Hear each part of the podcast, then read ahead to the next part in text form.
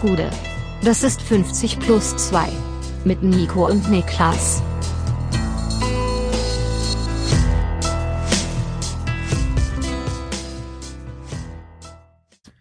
»50 plus 2 Bundesliga-Rückblick vom fünften Spieltag der Saison 2022-23. Mein Name ist Nico Heimer, bei mir sitzt der Mann, der sein Brokkoli immer mit den Worten für die Fortuna ist, Niklas Levinson.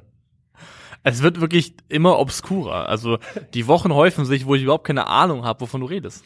Äh, das ist eine. Du bist wie ähm, das hat die Fortuna du bist wie Russell. Crowe in A Beautiful Mind. Das ist mittlerweile komplett alles in deinem Kopf, Alter.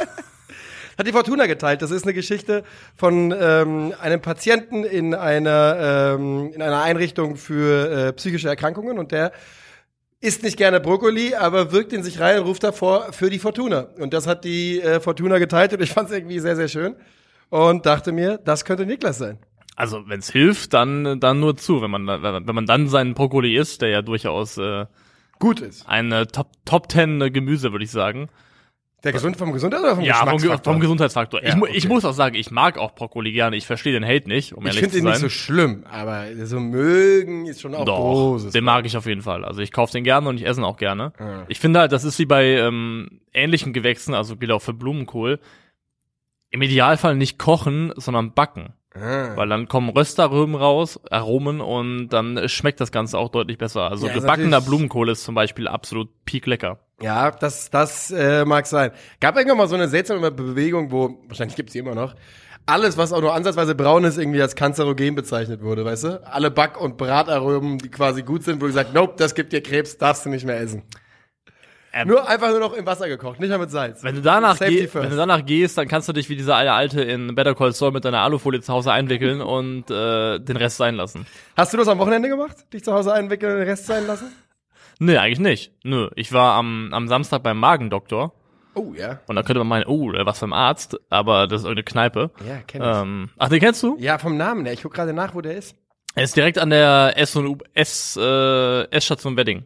S und U Wedding. Ja, ja, ja, ja, ja. Ist der direkt. Im Rahmen meines Geburtstags bin ich dort gewesen.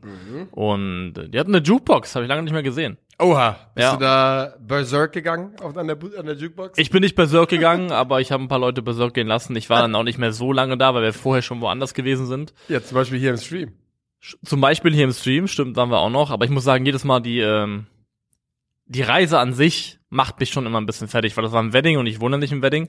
Und das sind immer so 30, 40 Minuten, das ärgert mich kolossal. Auf der Rückfahrt war ich fasziniert von einem Fahrgast ähm, in, der, in der Ringbahn. Mhm.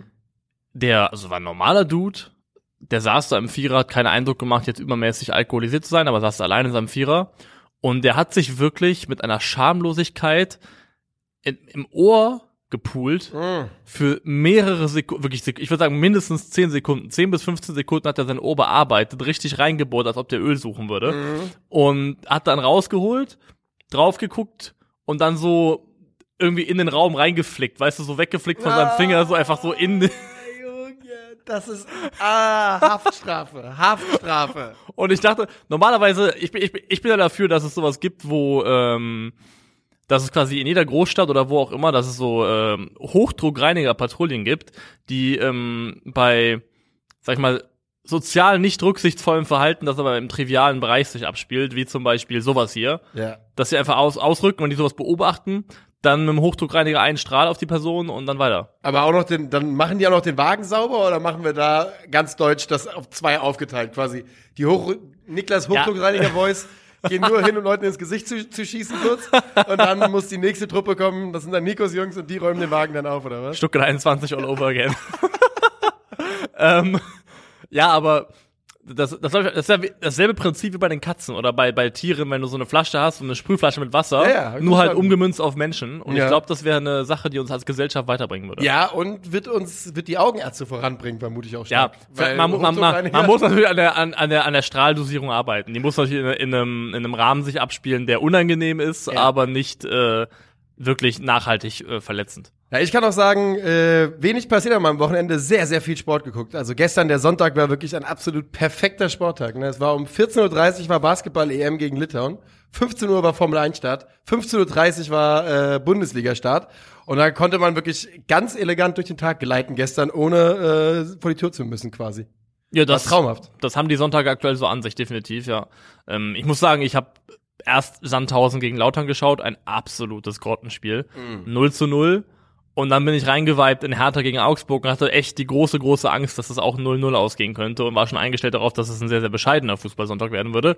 Aber hat dann hinten raus, würde ich sagen, trotzdem noch einigermaßen die Kurve bekommen. Boah, ja, hinten raus. Also das waren schon, das war schon 60 Minuten brutal dünn trotzdem. Oder Also der, noch, der? Gesamtsonntag, nicht Ja. das Spiel. Ach so, okay. Ich dachte, ich wollte gerade sagen, naja, weiß nicht, wie du das erlebt hast. Ja, der, der Sonntag insgesamt hat die Kurve auf jeden Fall noch bekommen und äh, da kommen wir nachher natürlich auch noch hin. Wollen wir langsam reinstarten? Was sagst du? Lass uns reinstarten. Dann tun wir das wie immer und wie es sich gehört mit unserem Freitagabendspiel und das ist der BVB zu Hause gegen die TSG Hoffenheim.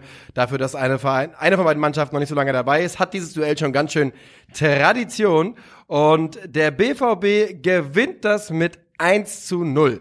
Klingt erstmal nicht so hoch, ist auch nicht so hoch, ist aber durchaus sehr, sehr verdient in meinen Augen. Komplett verdient. Es war wahrscheinlich, würde ich sagen, das schwächste Saisonspiel der TSG bisher. Also das erste musste so ein bisschen ausklammern aufgrund der frühen roten Karte für Stefan Posch, dass das Spiel so ein bisschen ad absurdum geführt hat. Aber ich würde sagen, das war die schwächste die TSG, die wir bisher gesehen haben, aber auch bedingt durch einen sehr, sehr griffigen, sehr, sehr galligen BVB, der das, ähm, finde ich, fast über die gesamte Spieldauer sehr ordentlich gemacht hat.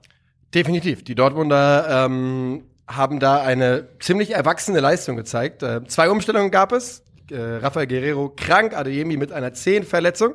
Beino Gittens und Meunier von Anfang an, André Breitenreiter mit derselben Elf vom 1 zu 0 gegen den FCA. Und die BVB, gerade in Halbzeit 1, sie müssen in meinen Augen zur Halbzeit 2 oder 3-0 führen. Und, da können wir direkt drüber reden, sie müssen halt einen Elfmeter bekommen. Ja. Osan Kabak tut alles, was er tun muss, um einen Elfmeter zu verursachen, in meinen Augen. komplett. Das ist ein ganz offensichtliches Handspiel, das, wenn es nicht vom Hauptschiedsrichter gesehen wird, definitiv vom VAR eben darauf hingewiesen werden muss. Aber I don't know. Wir sind uns alle einig, dass es Handspiel war.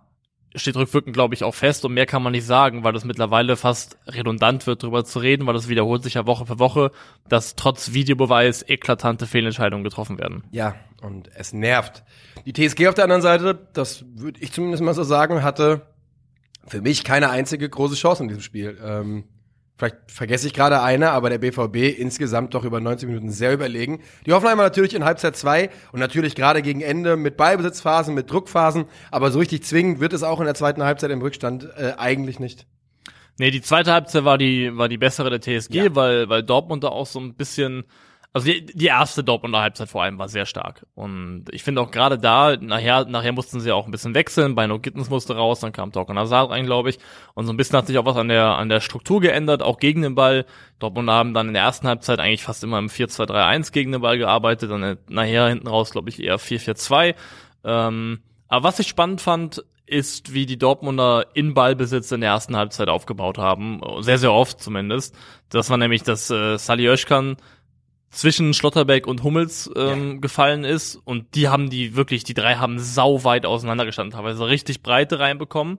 Und weil die Hoffenheimer eben diesen 5-3-2 verteidigt haben, das sehr, sehr zentrumslastig ist und die Mitte verdichtet, ist für, für Dortmund super viel Platz gewesen über die Außen, um da vorzustoßen und auch relativ gute Passoptionen zu finden. Und es hat ein und das andere Mal sehr gut funktioniert, das glaube ich kommt auch nicht von ungefähr, dass so mit der beste und ich glaube auch von den Ballaktionen am meisten beteiligte Spieler auf dem Platz tatsächlich Marius Wolf gewesen ist. Ja. Und das ist auch dem geschuldet gewesen, dass der BVB das vor allem in der ersten Halbzeit so bespielt hat, so breit gemacht hat, das Spiel, dass es ähm, für ja, für Dortmund einfach möglich war, da die, die kompakte Grundricht Grundausrichtung der TSG auszunutzen.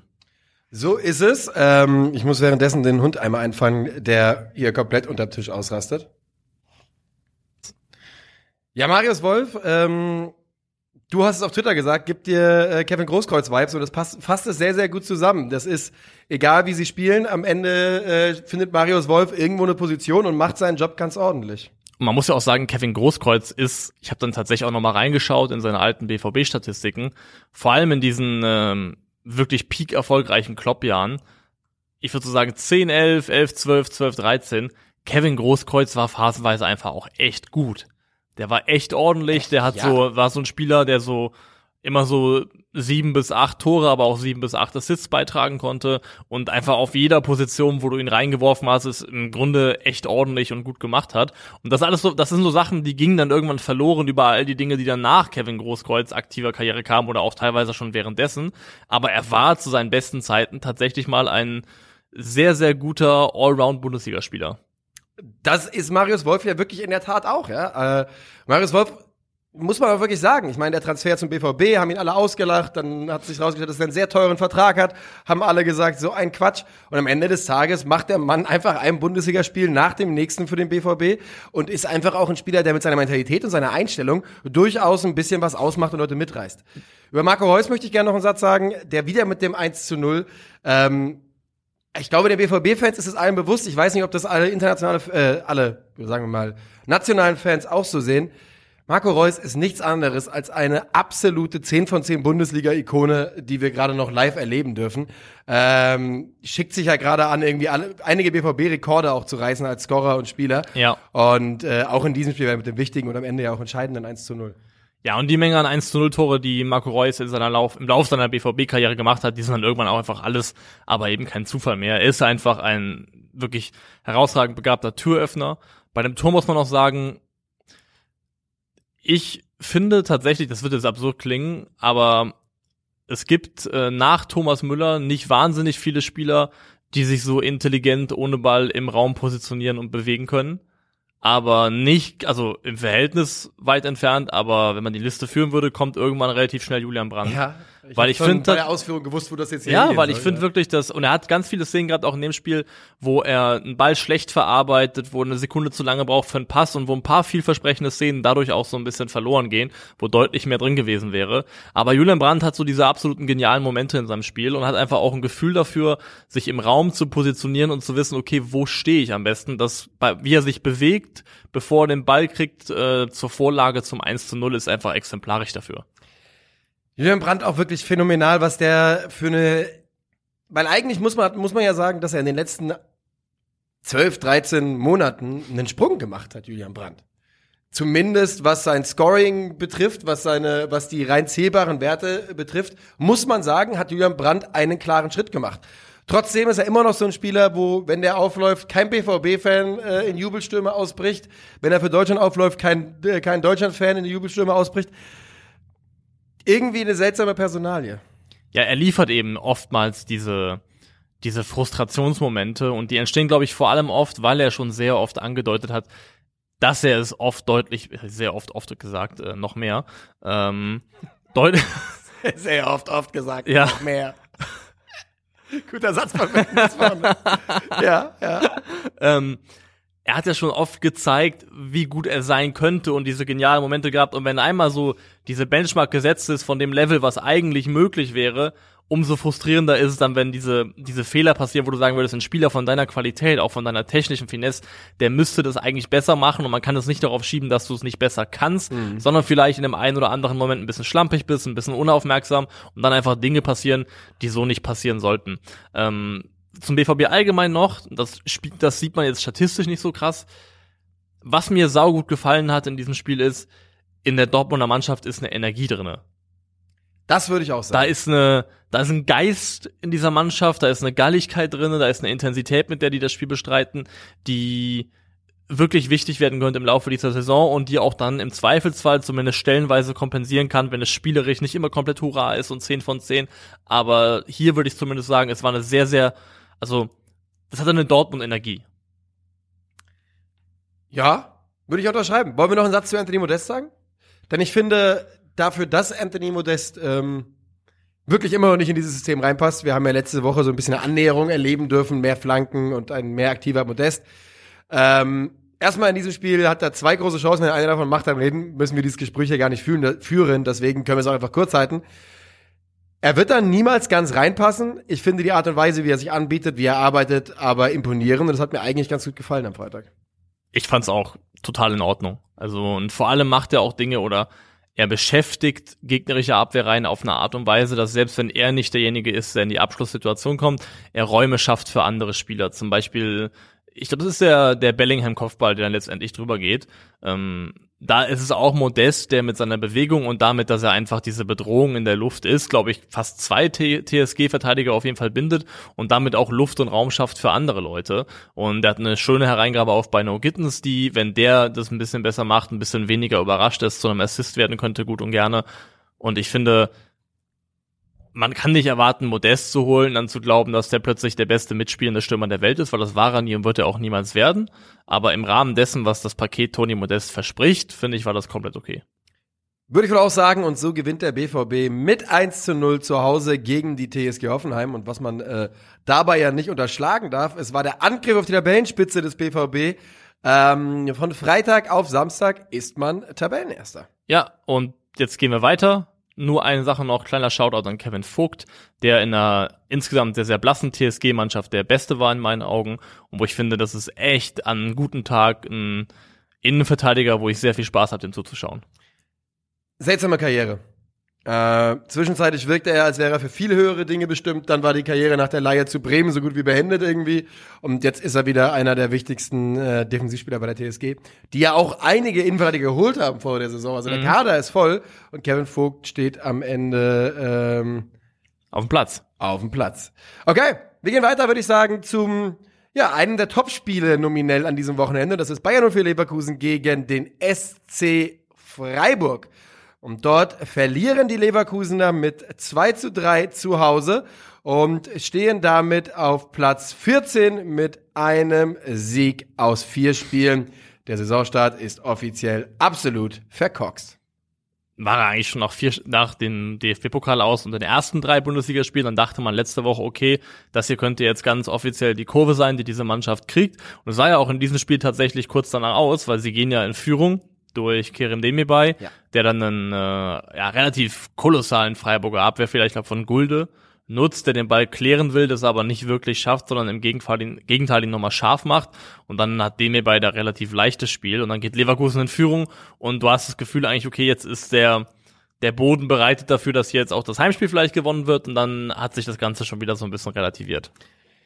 Ja, die ähm, Freiburger spielen ehrlicherweise eine dünne, dünne erste Halbzeit. Es war Gulde, der anstelle von Doan trifft, äh, spielt, der das, ähm, der das erste Tor eingeleitet hat. Und ähm, auch noch wichtig ist, dass Roland Salai von früh vom, vom Feld, Moment, ist das Roland auch? Salai von Freiburg? Ja. Ja, ähm, früh vom Feld runter muss. Ähm, und John kommt für ihn. Und du sagtest es gerade, dem, hierbei macht das 1 zu 0 und die Freiburger denkt man, könnte man wirklich sagen, war die schwächste Halbzeit wahrscheinlich, die wir jetzt von ihnen gesehen haben in dieser Saison und in der Halbzeit, ähm, ja, was auch immer Christian Streich gemacht hat, es funktioniert, denn wirklich unmittelbar danach macht äh, Ginter per Kopf nach einem Standard das 1 zu 0. Die Standardstärke bleibt den Freiburgern auch in dieser Saison absolut erhalten und es ist so ein bisschen der Startschuss zum Drehen dieses Spiels. Und die muss man vielleicht auch nochmal besonders betonen. Das war jetzt das, ähm, das fünfte Standardtor von Freiburg in der laufenden Saison. Nach fünf Spieltagen ist das extrem stark. Ist eins pro Spieltag, wenn man es runterrechnet. Und das ist wirklich brutal. Das ist ein fantastischer Wert. Und das ist ja kein Zufall. Und da kann man vielleicht auch mal einen Shoutout geben, weil der Mann, der ja bei Freiburg abseits des Platzes immer die meisten Lorbeeren erntet, ist natürlich Christian Streich, weil er auch der Cheftrainer ist. Ähm, aber der Mensch, der mehrheitlich oder, oder zumindest hauptverantwortlich ist für das Thema Standards beim SC Freiburg, das ist Co-Trainer Florian Bruns. Und der macht es wirklich sehr, sehr gut. Der war eine Saison 2016, 17 auch Co-Trainer bei Werder Bremen. Mhm. Und in dem Jahr ist Werder Bremen am Saisonende Dritter gewesen nach Standardtoren mit 13 geschossenen. Freiburg hatte, ich habe mal ein paar Jahre mir angeschaut jetzt, Freiburg 2018, 19 war Platz 4 in der Bundesliga in Sachen Standardtore, 19, 20 Platz 6, 2021 Platz 6 und in der Vorsaison Platz 1 mit 19 Toren nach ruhendem Ball. Das ist ein absolut brutaler Wert und ja. also Freiburg jetzt in den letzten vier Jahren äh, se Vierter, Sechster, Sechster und Erster gewesen nach Standards, jetzt schon wieder fünf Tore. Das ist eine, eine Kontinuität und eine Konstanz im Bereich Tore nach ruhendem Ball, das ist dann auch kein Zufall, sondern einfach sehr, sehr gute akribische Arbeit von den Leuten, die dafür verantwortlich sind. Das kann man unterschreiben. Die äh, Freiburger haben natürlich noch nicht fertig. Sie machen nur drei Minuten später durch Michael Gregoritsch äh, das Ja! 1 zu 1. Regal. Ha, weiter zahlt er ein auf deinen Hottake. Ähm, das Ganze passiert aber auch nach einem ganz, ganz wilden Tapsoba Rückpassbock in den Lauf von Jong. Der muss wirklich nur querleben äh, legen und dann kann Gregor den da einfach reinmachen. Die, dort, die Leverkusener Defensive auch in diesem Spiel wieder gemessen daran, was das für Jungs sind und was die sein könnten. In Phasen absolut wild. Da ist gar kein Selbstvertrauen in dieser Defensivreihe aktuell.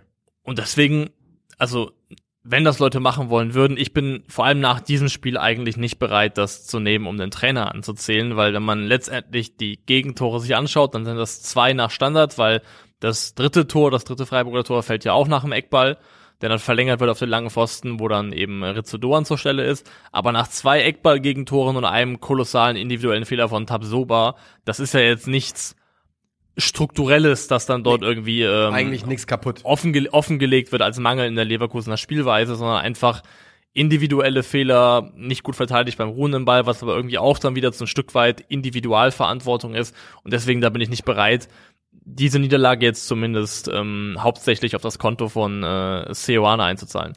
Worauf willst du es einzahlen? Einfach Formschwäche einzelner Spieler. Robert Andrich hat einen ganz, ganz kolossal schlechten Saisonstart erwischt, der, ähm, der letztes Jahr super wichtig war für diese Mannschaft über weite Strecken und auch irgendwie eine Galligkeit reingebracht hat und eine defensive Stabilität, die jetzt gerade fehlt. Der hat ein, eins von fünf Duellen am Boden gewonnen, ähm, sechsmal selbst den Ball verloren, einfach auch ein schwaches Spiel gemacht. Tar ist es, glaube ich, auch der bei dem Ginter-Tor äh, Ginter, aus, Ginter hinter sich verliert ähm, und da nicht nicht zur Stelle ist und es ist auch dann finde ich bezeichnend, dass Tabsoba, obwohl Tabsoba derjenige ist, der den groben individuellen Schlitzer macht, als die Viererkette dann aufgelöst wird, ist es glaube ich Tar, der ausgewechselt wird. Ich weiß nicht, ob das verletzungsbedingt war, aber wenn nicht, dann fände ich das auch nicht überraschend. Und das sind einfach so ein paar Ankerpunkte in dieser Mannschaft, die auf eine Art und Weise wackeln, wie sie es nicht immer getan haben und das macht sich glaube ich dann im Kollektiv auch bemerkbar. Das tut es, das macht sich auch in der Tabelle bemerkbar und ich bin dabei bei dir, dass wir bei Seoane, glaube ich, noch nicht über den Trainer reden müssen. Es gibt, glaube ich, aber in der Bundesliga andere Standorte, wo man langsam eine Trainerdiskussion aufmachen können, könnte. Dazu später mehr. Ähm, es ist noch ein bisschen was passiert. Callum Hudson-Odoi wird eingewechselt und flankt direkt von links bei seinem Debüt auf Schick und der verwandelt zum 2 zu 2 bei seinem oder mit seinem ersten Saisontor. Ähm, der Junge braucht ein bisschen, um warm zu laufen, aber da ist er. Und äh, dann eben schon angesprochen, ist es wieder ein Standard, es ist eine Günther-Ecke, Höfler verlängert und Rizzo Doan, der auch natürlich, wie könnte es anders sein, ähm, sich als Top-Transfer für Freiburg herausstellt, lauert am langen Posten und schiebt ihn ein und am Ende ist die Niederlage irgendwie schon auch ein bisschen unglücklich für die Leverkusener. Ja, natürlich. Das sind ja auch, also es gilt ja fast für die Mehrheit der verlorenen Spiele, die Leverkusen in der laufenden Saison hatte. Nur wenn es anhält und wenn es weitergeht, dann irgendwann kannst du dir was von eigentlich hätten wir vielleicht mehr verdient, gehabt, auch nichts mehr kaufen. Und ich habe der Moment ist jetzt schon sowieso erreicht. Ja, Schonfrist, glaube ich, gibt es jetzt inzwischen Ja, sehr schon. Schonfrist ist abgelaufen. Jetzt Ja. geht's glaube ich nur noch ums wirklich nackte Ergebnis. Ähm, ich finde es ein bisschen schade, dass Leverkusen auf dem Transfermarkt, also Callum Hudson-Odoi hat das gut gemacht nach Einwechslung, aber offensichtlich hat ja Leverkusen noch gebuhlt um einen ähm, linken Außenverteidiger, der auch der klassischen. äh, keinen klassischen eigentlich, oder? Robin Gosens? Ist kein Stimmt, eigentlich für jemanden in der Fünferkette. Genau, genau, ja. genau, eigentlich nach jemandem gesucht, der so ein bisschen für eine Schiene gedacht ist. Ja. Und den haben sie dann nicht gefunden und deswegen befürchte ich so ein bisschen, dass die ähm, zumindest gegen Mainz temporär erfolgreich eingeführte und mit der sie auch hier gestartet haben, dass diese Dreierkettenkonstellation eventuell keinen Bestand haben könnte. Von kurzer Dauer. ist. Ja, Ja, ich meine, Joe kann die ja schon theoretisch auch spielen, aber den brauchst du. Ich ja. war, kann er theoretisch schon, aber er hat es auch bei Chelsea schon gemacht, aber er war, glaube ich, damals, als er es machen musste, darüber nicht so wahnsinnig glücklich. Ja, das, das weiß ich auch noch. Und, Darüber war er ähm, sogar gar nicht glücklich, würde ja. ich behaupten. Und das ist halt dann eben eine berechtigte Frage, ob man mit einem Leihspieler ähm, direkt so eine Baustelle aufmachen möchte oder ob man ihn in einer Position haben möchte, wo er sich tendenziell auch am wohlsten fühlt. Und das Sie- ist, glaube ich, minus die defensive Verantwortung. Sie hatten jetzt mit Zinkgraven gespielt von Anfang an. Ne? Genau, ja. Und das war eher bescheiden. Zinkgraven. Bin ich mir auch relativ sicher, dass das Experiment bald mal endet. Ja, so verliert Bayern 0 für Leverkusen also das, das vierte von fünf Spielen. Ähm, ja, und da muss man echt langsam aufpassen, weil Ne, wir haben jetzt fünf Spiele gespielt, wir spielen nur 16 vor der WM. Bis zur WM willst du nicht, äh, also musst du irgendwie die Kurve bekommen haben, weil du willst auf gar keinen Fall in diese verlängerte Winterpause gehen mit einem Gefühl, dass wir, äh, dass man sehr viel auf der Straße gelassen hat und überhaupt noch nicht so da, da angekommen ist, wo man hin möchte. Und ähm, deswegen, ich bin sehr, sehr gespannt, ob wir nicht in der Bundesliga vielleicht etwas früher als erwartet Aktionismus auf den Trainerbänken sehen werden. Den werden Wo- wir sehen, aber wobei nicht in ich glaube. Seo Arne muss, also dafür haben wir eigentlich genug gesehen in der abgelaufenen Saison, dass der mal noch ein bisschen Kredit haben sollte. Also ich glaube, die äh, der Aktionismus, der der fängt woanders an als in Leverkusen. In Augsburg oder in Bochum? Können auch in Leipzig anfangen. Oh ja, stimmt. Wir haben drei heiße Kandidaten. Wir Oder auf heiße Schalke. Kandidaten. Also es gibt immer Nee, aber Schalke, glaube ich, hat sich fast mit diesem Spiel, da hat sich Frank Kramer echt ein bisschen nochmal äh, weiter an Land gerettet, nochmal mehr auf die Insel gezogen. wo sind wir denn von der Anspruchshaltung her angekommen, dass ein 1 zu 1, wo du mm, teilweise in Überzahl spielst, dass das ein Spiel ist, mit dem du deinen Job sicherst? Ich glaube, es hat, hat geholfen. Ja, kann, kann auch sein, weil das wirklich auch das, also es war das wahrscheinlich beste Schalke-Spiel bisher im Verhältnis, aber, aber bitte, komm. Ja, also toll ist es nicht. Gehen wir weiter, oder? Ja. Wolfsburg, Köln wäre mein nächster, mein nächstes Ziel. Ja, auch nächster Kandidat, ne? Also, Da auch nächster Kandidat, denn der VfL Wolfsburg verliert wieder 2 zu 4 zu Hause gegen den FC und das also der FC ist auch wirklich ein Phänomen, der Steffen Baumgart. Die gehen da rein mit, ich glaube, fünf Veränderungen. Hübers, Lubicic, Duda, Keins äh, und Tigges sind drauf. Das heißt, ja, einfach die halbe Mannschaft ausgetauscht und die spielen weiter ihren Stiefel, ihren Stiefel, ihren Stiefel. Aber du sagtest es, dieses Spiel steht so ein bisschen unter der Überschrift Kovac in Gefahr. das tut's definitiv und es geht eigentlich sehr, sehr gut für, los für den VfL. Das ist der, ich glaube, zum ersten Mal startende vielleicht, äh, Francic. Ja. Der, 1,30 bis zu seinem ersten Bundesliga-Assist. Genau, das ging sehr, sehr schnell. Spielt einen sehr, sehr schönen Ball auf äh, Lukas in Mecher, der dann auch äh, die Ruhe bewahrt vor Schwäbe und äh, entsprechend zum frühen 1 zu 0 trifft für Wolfsburg. Und man könnte meinen, dass es eigentlich ein Start sein sollte, der wie, wie gemacht ist für den VfL, um dann von da aus ein sehr, sehr gutes Heimspiel zu spielen. Aber genau diese Rechnung geht nicht auf. Ja, die geht sogar gar nicht auf. Man muss wirklich mal sagen, dass der VfL seine beste Phase auf jeden Fall direkt zum Start hat. Und zwar Ja. so die ersten 20 Minuten oder sowas gehen äh, wirklich an den, v an den VfL. Deswegen, man führt in dem Augenblick 1 zu 0. Aber 22 Minuten später oder nach 22 Minuten steht es eben 1 zu 1. Jubicic nach einem tollen Julian Brandt-like Assist von Florian Kainz. Florian Kainz generell, muss man mal sagen, in der aktuellen Saison einer der besten Spieler der Bundesliga. Ja, Also was die, Form, was die Formstärke angeht und das, was er aktuell bringt, gibt's wenige, die besser sind als Florian Kainz. Ähm, ja, das erste Tor, was Köln macht, das der 1 zu 1 Ausgleich, ist für mich so relativ exemplarisch dafür, wie, wie Köln es schafft, mit vermeintlich simplen Dingen wirklich große Ergebnisse zu erzielen. Was also es ist ein Tor, das eigentlich ganz klar nach dem, ich kenne immer nur die blöden englischen Begriffe. Wir brauchen, das ist so oft so, das ist einfach. ja, das ist immer unangenehm, ne? ja, man aber an so rum zu aber es ist das, also man würde sagen, das ist, also für mich ist es ein klares Third-Man-Principle-Tor.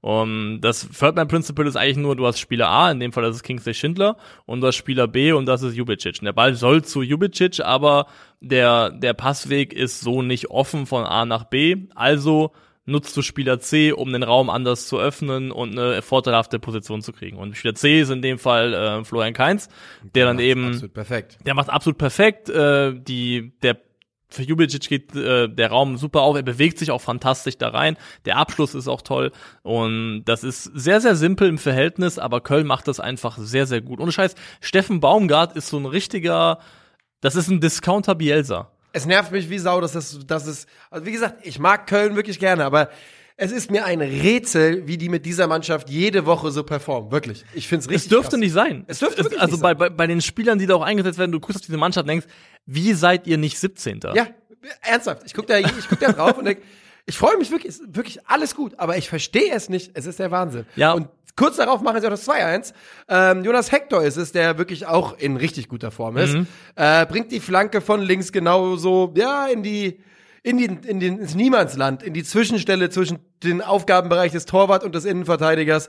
Man wird sich nicht einig und Octavio macht ihn sich selbst rein zum 2 zu 1. Und äh, auf der rechten Defensivseite der, der Bochumer, Baku wenig Beitrag und Bono schafft es natürlich alleine überhaupt nicht. Der sucht auch so ein bisschen seine Form. das hat sich noch gar nicht gefunden in Wolfsburg. Nee, du hast ja dann auch, jetzt hast du plötzlich, die starten ja mit einer, mit einer Dreierkette, und hast du ähm, Gilavogi dann plötzlich als zentralen Innenverteidiger und seine, die im Mittelfeld auch schon zutage treten, seine Tempodefizite, die definitiv da sind, die werden dann auch komplett brutal offengelegt beim letzten Kölner Tor, glaube ich, ähm, wo einfach es einfach ein langer Schlag ist in den Rücken der Kette und äh, Sargis Adamian den Ball ja nicht mal gut verarbeitet. Ganz im der, Gegenteil, also, so seitlich auf den Kopf, will den weiterköpfen, klappt alles nicht. ja, aber es ist eigentlich egal, weil egal was Gilavogi macht, es sieht aus, als ob er in Zeitlupe hinterherlaufen würde. Ja.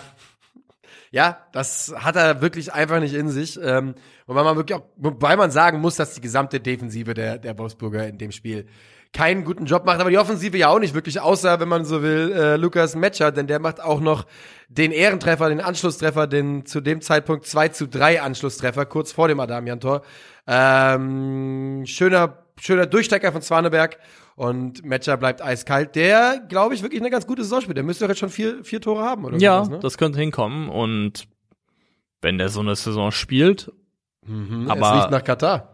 Also erstens riecht's nach WM und zweitens, wenn er so eine Saison spielt, aber die Wolfsburger Gesamtsaisonleistung da nicht mitgeht und endet eventuell auch mit einem, also so sieht's aktuell ja auch aus, nicht europäischen Fußball, dann mal schauen, ob er auch bleibt wirklich, ob er dann nicht auch schon ein bisschen zu gut und zu groß für den VfL werden würde.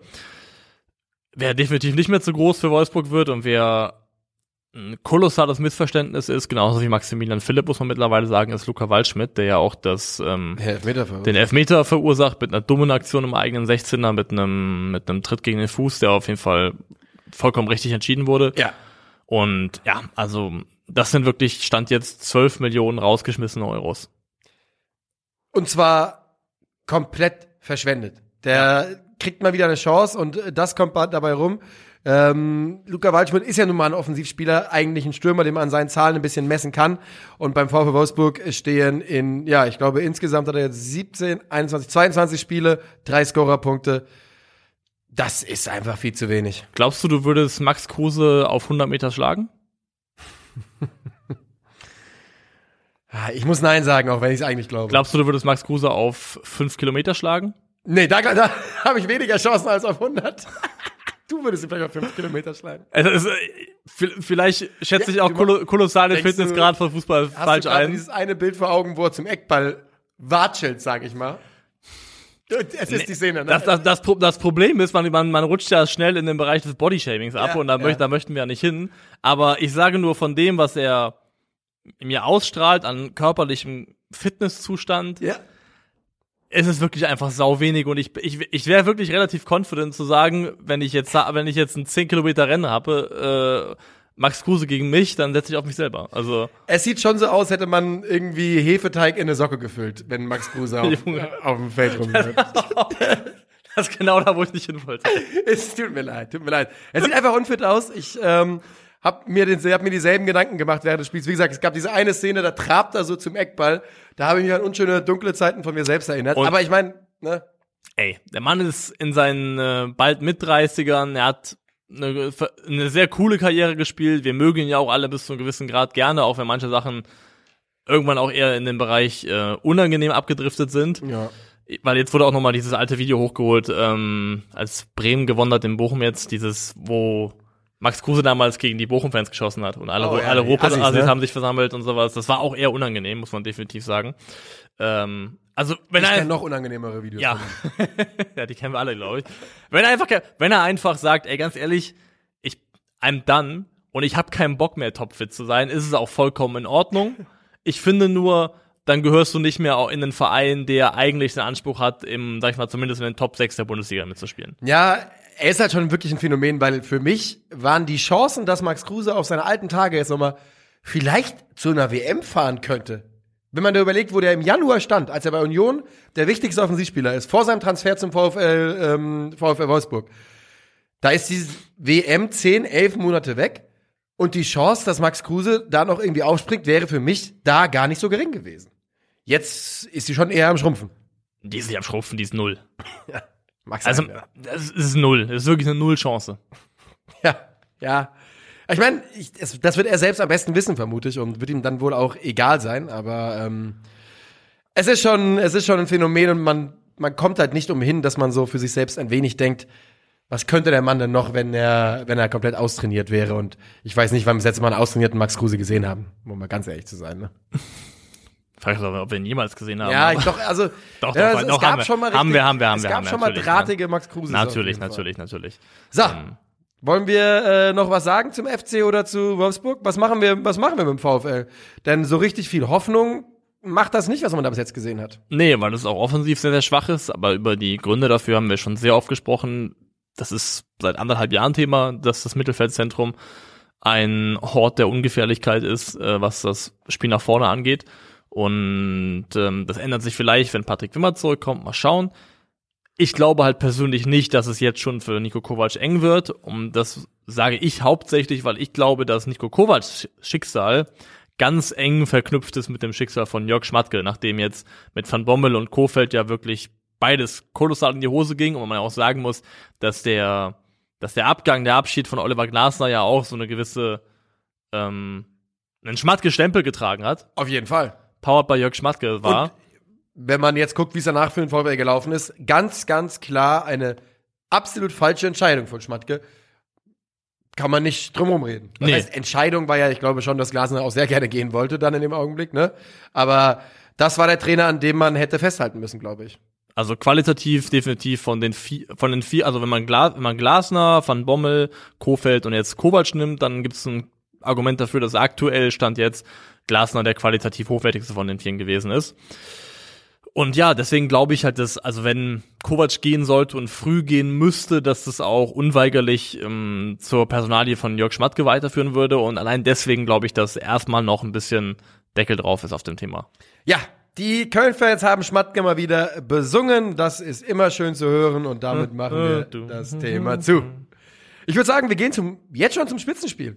Oder willst du Bochum Bremen zuerst wegarbeiten? Weil ich finde, mir ist eigentlich egal, finde ich. Komm, machen wir Union, Union gegen Bayern. Union gegen die Bayern 1 zu 1, Ende das Spiel an der alten Försterei.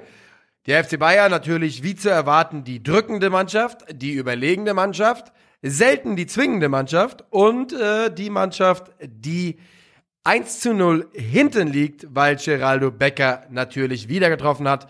Es ist ein Freistoß, der nicht hätte gegeben werden dürfen, dürfen nach zwölf Minuten. Wird er aber, Trimmel schlägt ihn aus dem Halbfeld und der Ball landet irgendwie bei Geraldo Becker, der von Sadio Mané ein bisschen allein gelassen wird und das 1 zu 0 macht. Ganze hält aber nicht so lang, denn nach ein bisschen Ping-Pong, äh, wenige Minuten nach, hat der FC Bayern Eckball, landet bei Kimmich und der erzielt das letzte Tor des Spiels zum 1 zu 1. Union Berlin macht die Räume hinten im Zentrum brutal eng, gibt den Bayern wenig bis nichts. Die haben 75% Ballbesitz und ich will sagen, es ist ein weiteres Spiel, wo man Robert Lewandowski bisschen nachtrauern könnte. Ja, das ist auch auf meinem Notizzettel gelandet, dass die Bayern, also bei mir steht einfach nur, dass die Bayern wirklich niemanden haben, der das Stürmerprofil von Lewandowski auch nur ansatzweise ersetzt. Das könnte, also war hier schon irgendwo ein Problem und könnte tatsächlich noch zum Problem werden. Weil, ja, irgend, also es kann, es kann Vorteil, es kann, der Vorteil von dem Spiel mit der Bayern-Mannschaft aktuell ist, diese fehlende Ausrechenbarkeit, ähm, weil Positionen einfach ganz oft rotiert werden, weil es eine größte, große Menge an Spielern gibt, die als finale Abschlussspieler in Frage kommen.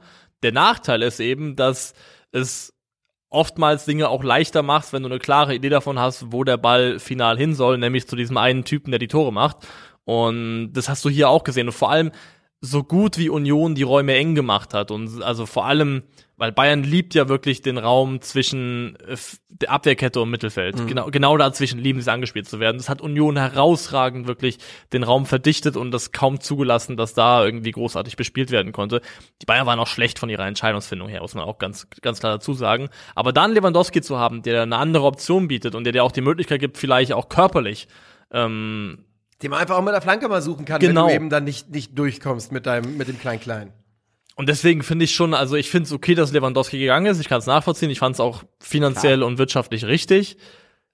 Aber dass dann Sirksi jetzt auch weg ist, dass keiner kam, der, also ein bisschen größer ist natürlich auch jetzt äh, Matthijs Tell. Aber das ist ja jetzt kein Spieler, Ja, der, aber- glaube ich, jetzt da. Ich glaube auch, ja. So ein 17-Jähriger, der dreimal in der äh, Liga gespielt hat und nie in der Bundesliga zu sagen, das ist jetzt der Mann, den wir dann in entscheidenden Situationen, da hätte ich lieber, ich hätte lieber einen 32-Jährigen, der, der ein bisschen Erfahrung mitbringt, als, als einen 17-Jährigen. Ja, oder muss ja nicht 32 sein, aber irgendjemand, der das so dieses, dieses körperliche Profil und dieses Profil, was Lewandowski mitgebracht hat, dass er eben auch so ein Fixpunkt ist im Angriffsspiel, so ein kleines bisschen zumindest auffängt. Das haben sie wirklich gar nicht. Äh, wir haben schon ein paar Mal darüber geredet. Es gab auf dem Markt einige Optionen für Spieler, die ähm, in dieses Profil gepasst hätten, die dem FC Bayern gut zu Gesicht gestanden hätten.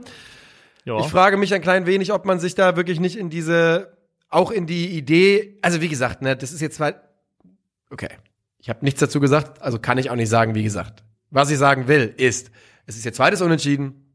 Ähm, die Bayern sind natürlich jetzt nicht mehr Tabellenerster. Man muss sich, glaube ich, als Bayern-Fan keine große Sorgen machen. Aber ich glaube eben schon, dass man sich da ähm, ein ganz, ganz, ganz klein bisschen von dem Saisonstart hat auch so die Augen trüben lassen.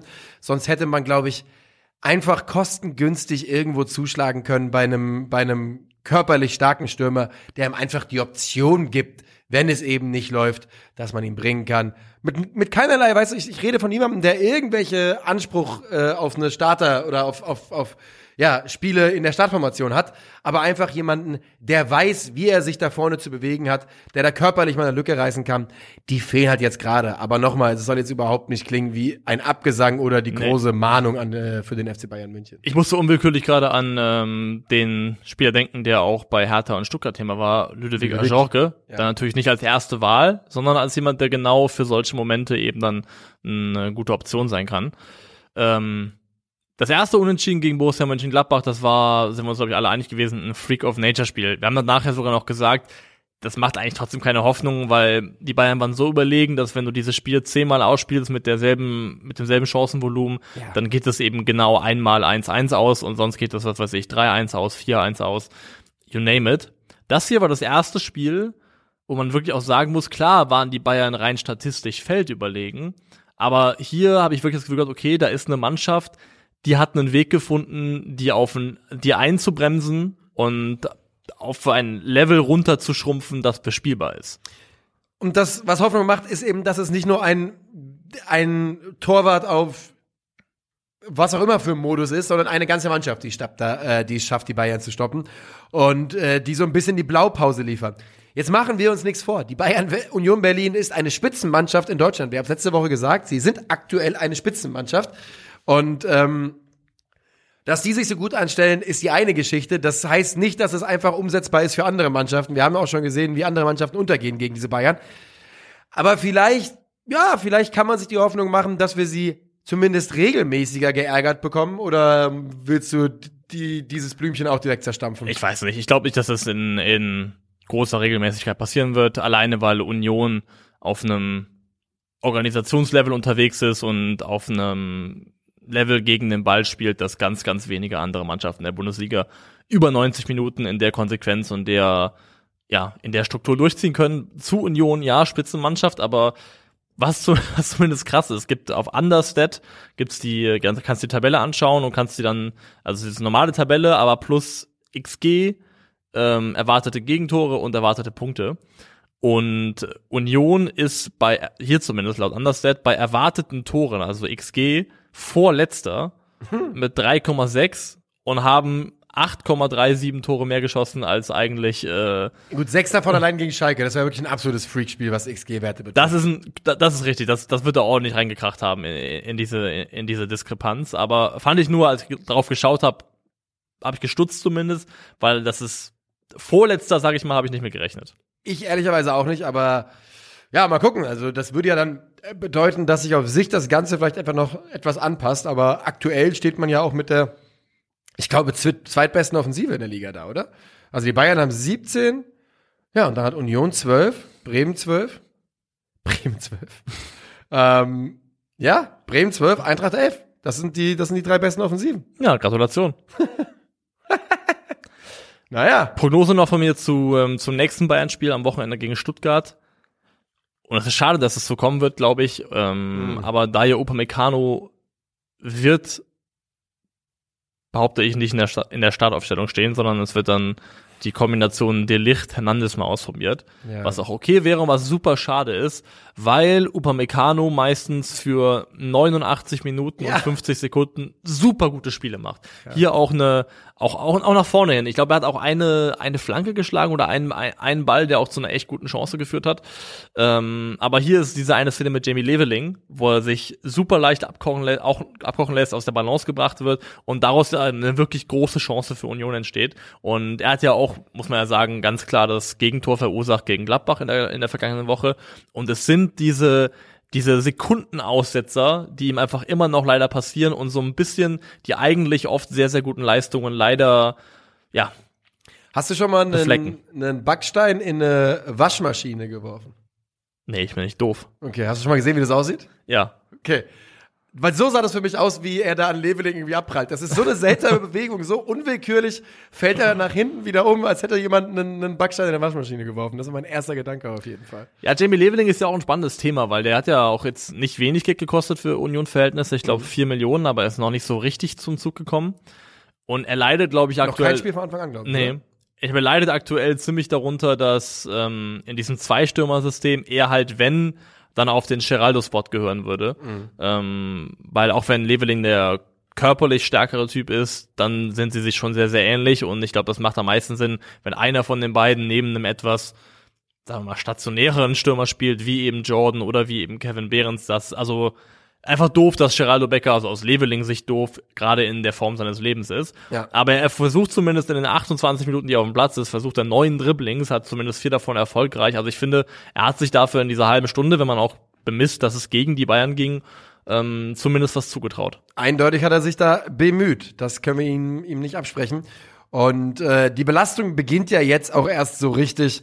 Also die Chance, dass der Junge ähm, noch mehr Einsatzzeiten bekommt, ob in der Liga oder auf internationalem Parkett, das, ja, das kann man sich schon vorstellen. Und damit würde ich sagen, die Bayern mit dem zweiten Spiel ohne Sieg in Folge, das reicht ja dafür, dass äh, die Krisenkiste aufgemacht wird.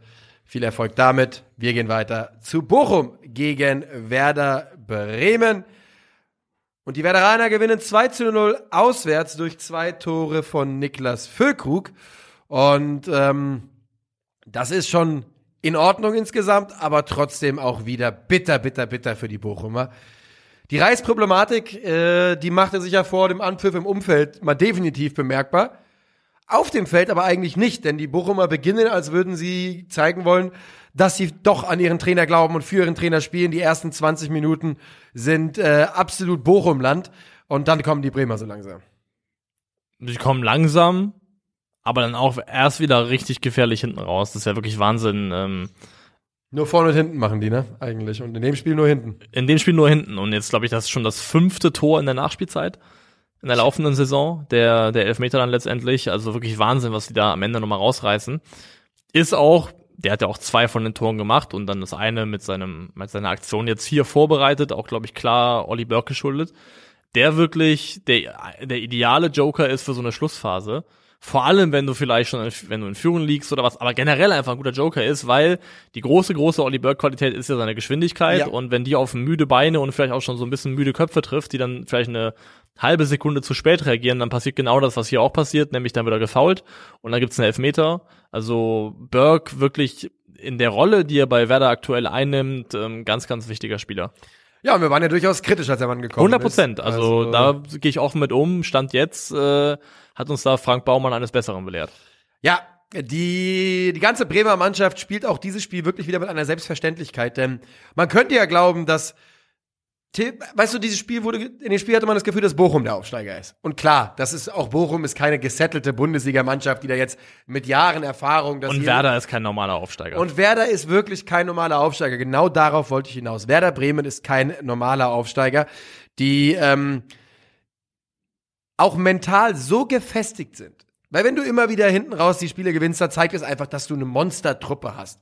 Mit Füllkrug, mit Duxch, mit dem eben angesprochenen Olli Bur äh, Burke ähm, und auch mit Mitchell Weiser und äh, mit dass- Anthony Young. Gut, dass du es sagst, weil ich finde vor allem, also vor allem Mitchell Weiser hat wirklich dann, glaube ich, auch mal ein bisschen Ehre verdient. Mit seinem dritten Assist schon jetzt in der laufenden Saison. Ganz stark. Und das ist das, das ist der eine Teil. Der andere Teil ist, Mitchell Weiser ist der Werder-Spieler mit den meisten Kil gelaufenen Kilometern in der aktuellen Saison. Er ist ähm, auf Platz 7, was die meisten Sprints in der Bundesliga angeht, stand jetzt 140 und auf Platz 6, was die meisten intensiven Läufe angeht, also Läufe über 15 kmh, äh, 398. Also ist einfach auch im Bundesliga-Vergleich jemand, der wirklich abreißt, der arbeitet. Und für jemanden, der schon ziemlich belächelt worden ist und damals auch bei seinem Wechsel, seinem Leihwechsel zu Bremen, wo man eigentlich schon einen Haken an die Karriere von Mitchell Weiser gemacht hat, der war ja gefühlt schon lange gesetzt, macht es echt stark.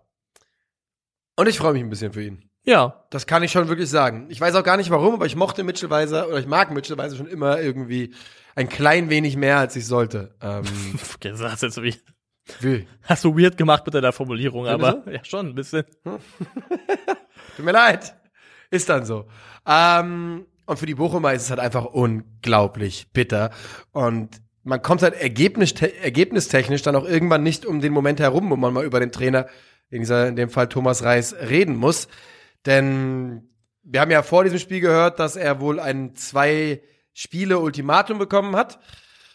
Das äh, ist also jetzt zur Hälfte rum und nur um einmal ganz kurz, nur die nackten Zahlen sind halt fünf Spiele, null Siege, null Unentschieden, fünf Niederlagen, drei zu 15 Tore, das heißt minus zwölf und null Punkte.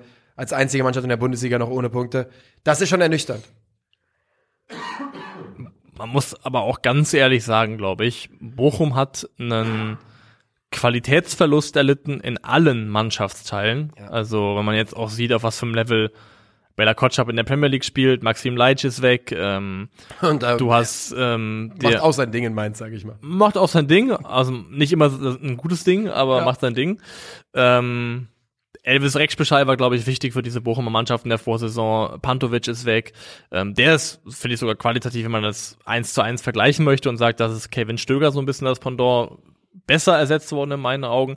Aber dann hast du eben auch Sebastian Polter verloren, Jürgen Lokadia ist nicht da, der neu geholte Luis Musset äh, hat bisher noch gar nicht gespielt, Keine ist, glaube ich, noch nicht fit, fit genug dafür einfach. Ja. Ähm, aber der Punkt ist, Bochum hat Qualität auf eine Art und Weise verloren, die nicht kompensiert worden ist, was auch okay ist, weil es einfach im Rahmen, nicht im Rahmen der Möglichkeiten ist, finanziell vielleicht. Aber in der aktuellen Verfassung sehe ich da keine Mannschaft, die eine realistische Chance hat, die Klasse zu halten. Ja, das sieht aktuell wirklich ganz, ganz, ganz, ganz bitter aus. Und ähm, du hast es gerade gesagt, wenn du halt Leitsch und Bella Kotschap, dein Innenverteidiger-Duo verlierst, dann ist das schon brutal. Dann verlierst du den Typen, der zehn Tore gemacht hat. Und auch wenn er sportlich nicht mehr so wichtig war, ich glaube, Robert Tesches Anwesenheit beim, beim VfL war auch was wert in dieser Mannschaft und in der Kabine. Und jetzt gerade sieht das einfach nicht sonderlich gut aus äh, für die Jungs aus Bochum. Wir drücken ihm weiter in die Daumen, aber ähm, ich könnte mir doch vorstellen, dass die Thematik Thomas Reis in, in sieben Tagen dann deut nochmal deutlich heißer äh, di diskutiert wird. El Sakiko. Es geht nämlich, ich wollte es gerade sagen, gegen Schalke 04. Ausgerechnet, ne? Naja. Ist das eine Brücke? Ich würde sagen, das ist eine Brücke. Und es ist die Brücke zum VfB Stuttgart gegen Schalke 04. Ist das ein Glockenbeat? Das ist ein gottverdammter Glockenbeat.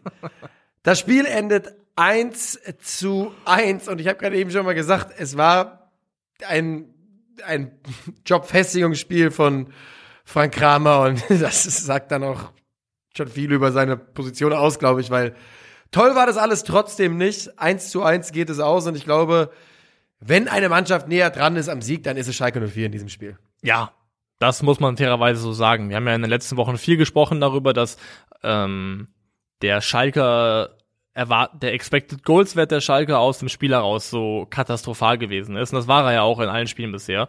0,15, 0,44, 0,18, 0,51. Aber jetzt 1,46 aus dem Spiel heraus. Ey. Und das ist echt in Ordnung. Das ist komplett fein. Wenn man das Spiel für Spiel abrufen würde oder am Ende darauf gucken würde, dann wäre das ein fantastischer Schnitt. Blöd ist, dass sie daraus nicht mehr gemacht haben, aber es war definitiv von der Art und Weise, wie sie sich Chancen erspielt haben, begünstigt auch nachher natürlich durch eine, ähm, durch eine Überzahl auf dem Platz. Aber das war in Ordnung, muss man wirklich sagen, das war okay. Und Frank Kramer, ganz interessant. Äh, ich meine, klar, nach dem 1 zu 6 gegen Union tauscht man, glaube ich, in dem Fall dreifach, aber es sind auch einfach, gut, Ciao wechselt, der ist dann raus und wird durch äh, Sepp Wandeberg ersetzt. Aber äh, Flick und Larsson, Larsson mit seinem Startelfdebüt für Kral und Salazar. Und Kral und Salazar waren für mich im Kopf zumindest relativ weit oben auf der absolut gesetzt in dieser Schalker Mannschaft. Ah, nur einer von beiden für mich. Rodrigo? Salazar. Ja. Weil Kral hat schon auch dünn. seine, nicht, nicht alles, aber er hat seine Momente gehabt, die, die, die, also wackelige Momente gehabt, wo ich sagen würde, wenn es in dem, Kon- in der Konstellation aus Kraus und Kral einen Weaklink gab, dann war es Kral. Ja. Ähm, Kraus ist ein gutes Stichwort, der macht ja fast sein Tor, aber jetzt gucken wir erstmal auf die Tore. Die äh, Stuttgarter gehen in Führung durch Chris Führig und es ist der eben angesprochene Sepp Wandeberg, der bei einem langen Ball große Probleme bekommt. Annahme verkorkst, Ja. landet bei Silas, der findet Führig, 1 zu 0.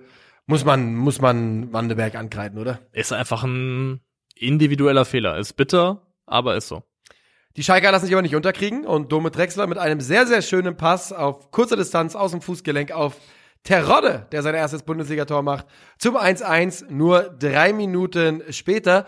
Und es ist so die Initialzündung für die wahrscheinlich beste Schalker Phase. Äh, nach dem 1-1 bis Ende der Halbzeit drücken die nämlich richtig, die Schalker. Ähm, was sagst du zum Song ähm, Heaven is a Place on Earth?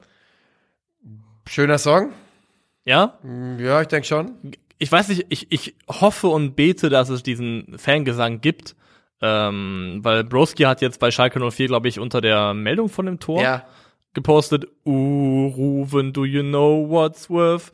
Dom Drexler is the best on earth. Ja. Und das ist überragend. Ja, funktioniert Das auch ist sehr gut. absolut, absolut überragend. Ich hoffe wirklich, dass es den gibt. Ich weiß nicht, ob der jetzt aus, äh, aus Broskis Kopf stammt, aber ähm, fantastisch.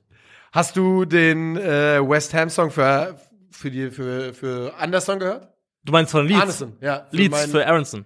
Von Leeds für Ernest Aronson. So, West Ham. West Ham, Arneson, Leeds, Anderson, So, ja. Aronson. Das Ja. Äh, den hast du gehört, oder? Ja, You'll Be My American Boy, auch super stark. Das, das können die Engländer. Ja. Also man muss, man kann die Liga für vieles hassen, aber nicht für ihre Fangesänge. Auf jeden Fall. Und äh, Brandon Aronson, der, da bin ich ja wirklich auf dem Train seit dem Spiel gegen Bayern. Ich freue mich, dass der so gut angenommen wird in, in England auf jeden Fall. Ja, und ich bin ja, muss ich ja wirklich sagen, schon seit langem Dortmund Drexler Stan. Ja, Und mich äh, regt er schon lange auf.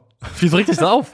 Der hat mich bei, ich weiß auch, dass er mich in der, bei Köln hat er mich wahnsinnig gemacht in Phasen. Das weiß ich einfach noch. Also, also er hat natürlich klare Limits. Ja. Und ich glaube auch jetzt, so wie er jetzt bei Schalke eingesetzt wurde, war es okay, weil er ist, glaube ich, flankiert worden von Bülter und von Larsson. Und dann hat er Leute mit nominell Tempo, Dynamik und Geschwindigkeit neben sich, die er definitiv nicht hat. Und dann kann man auch seine Schwächen so ein bisschen kaschieren. Aber was eben eine von seinen großen Stärken ist, ist eben eigentlich, dass er wirklich runtergebrochen ein technisch sehr starker Fußballer ist, der auch einen cleveren Fußballkopf hat. Das sieht man auch beim Tor, hat auch, glaube ich, insgesamt drei Key Passes gespielt, also drei Pässe, die dann in den nächsten zwei Aktionen oder Stationen unmittelbar zum Abschluss geführt haben, inklusive eben der Torvorlage. Und ich finde, Domin Drexler ist, was seine spielmacherischen Qualitäten angeht, nach wie vor ein unterschätzter Fußballer. Hat er jetzt auch wirklich so ein bisschen Spielmacher geben dürfen in diesem Spiel. Ja. Mm, Das hat er ganz gut funktioniert. Jordan Larsson, sollen wir noch kurz drüber reden, finde ich. Ähm, sein Debüt in der Startformation für Schalke 04. Und das war schon in Ordnung. Ich finde, da hat man in Phasen doch ganz genau gesehen, was den Mann ausmacht. Er kommt über den rechten Flügel, so wie du es angekündigt hattest, ähm, als wir über den Transfer gesprochen haben, dass er da durchaus auch spielen kann. Und ähm, ja, ich finde, für das Start-F-Debüt war das absolut in Ordnung, da auf der, äh, in Ordnung auf der rechten Seite. Das war okay, ja. Das ging definitiv in Ordnung. Wir haben noch nicht über die spielentscheidende Szene gesprochen, so ein bisschen mit, oder eine der wichtigsten Szenen, den äh, Platzverweis von äh, Joscha Wagnermann, Ja. wo die erste Frage ist, okay, sagst du, gibst, sagst du ja, Ja, grü- also- grünes Licht für gelb-rot oder eher zu hart? Ich finde, ja, ich finde zu hart. Ich verstehe, also das Problem ist, wenn, wenn du mich jetzt hier, wenn du es jetzt ausdiskutieren willst, dann kann ich, werde ich hier keinen, auf keinen grünen Zweig kommen und das Ding irgendwie für mich nach Hause bringen können. Das kann ich nicht für mich entscheiden. Denn äh, man kann diese gelb-rote Karte ganz klar so geben. Es ist ein, Ich find's okay. Ich Ja. bin, ich bin Team gelb-rot. es ist ja auch ein Foul, für das man gelb geben kann. Ich sag einfach, es fühlt sich ein klein bisschen zu hart an. Und der VfB hat irgendwie ein rote Kartenproblem. Was ist zweite oder dritte in der Saison? Also, definitiv die zweite. Luca Pfeiffer in der, Vor in der Vorwoche Ja. oder gegen, gegen Köln Nee, auf jeden Vorwoche, Fall. In der Vorwoche, ja. Und jetzt eben äh, das hier und es hilft dir nicht wahnsinnig weiter, wenn du es nicht schaffst, Spiele in Komplettbesetzung zu Ende zu spielen. Vor allem, weil jetzt ja das passiert, worüber, worüber wir noch letzte Woche gesprochen haben, dass es hoffentlich dieses Mal in der Form nicht passiert. Und zwar, dass man die ganze Zeit über den VfB sagt, ach, die sind schon gut, wenn mal alles zusammenkommt. Äh, es kommt nur gerade nicht, bis sie plötzlich im Abstiegskampf stecken. Und genau danach sieht es gerade wieder aus.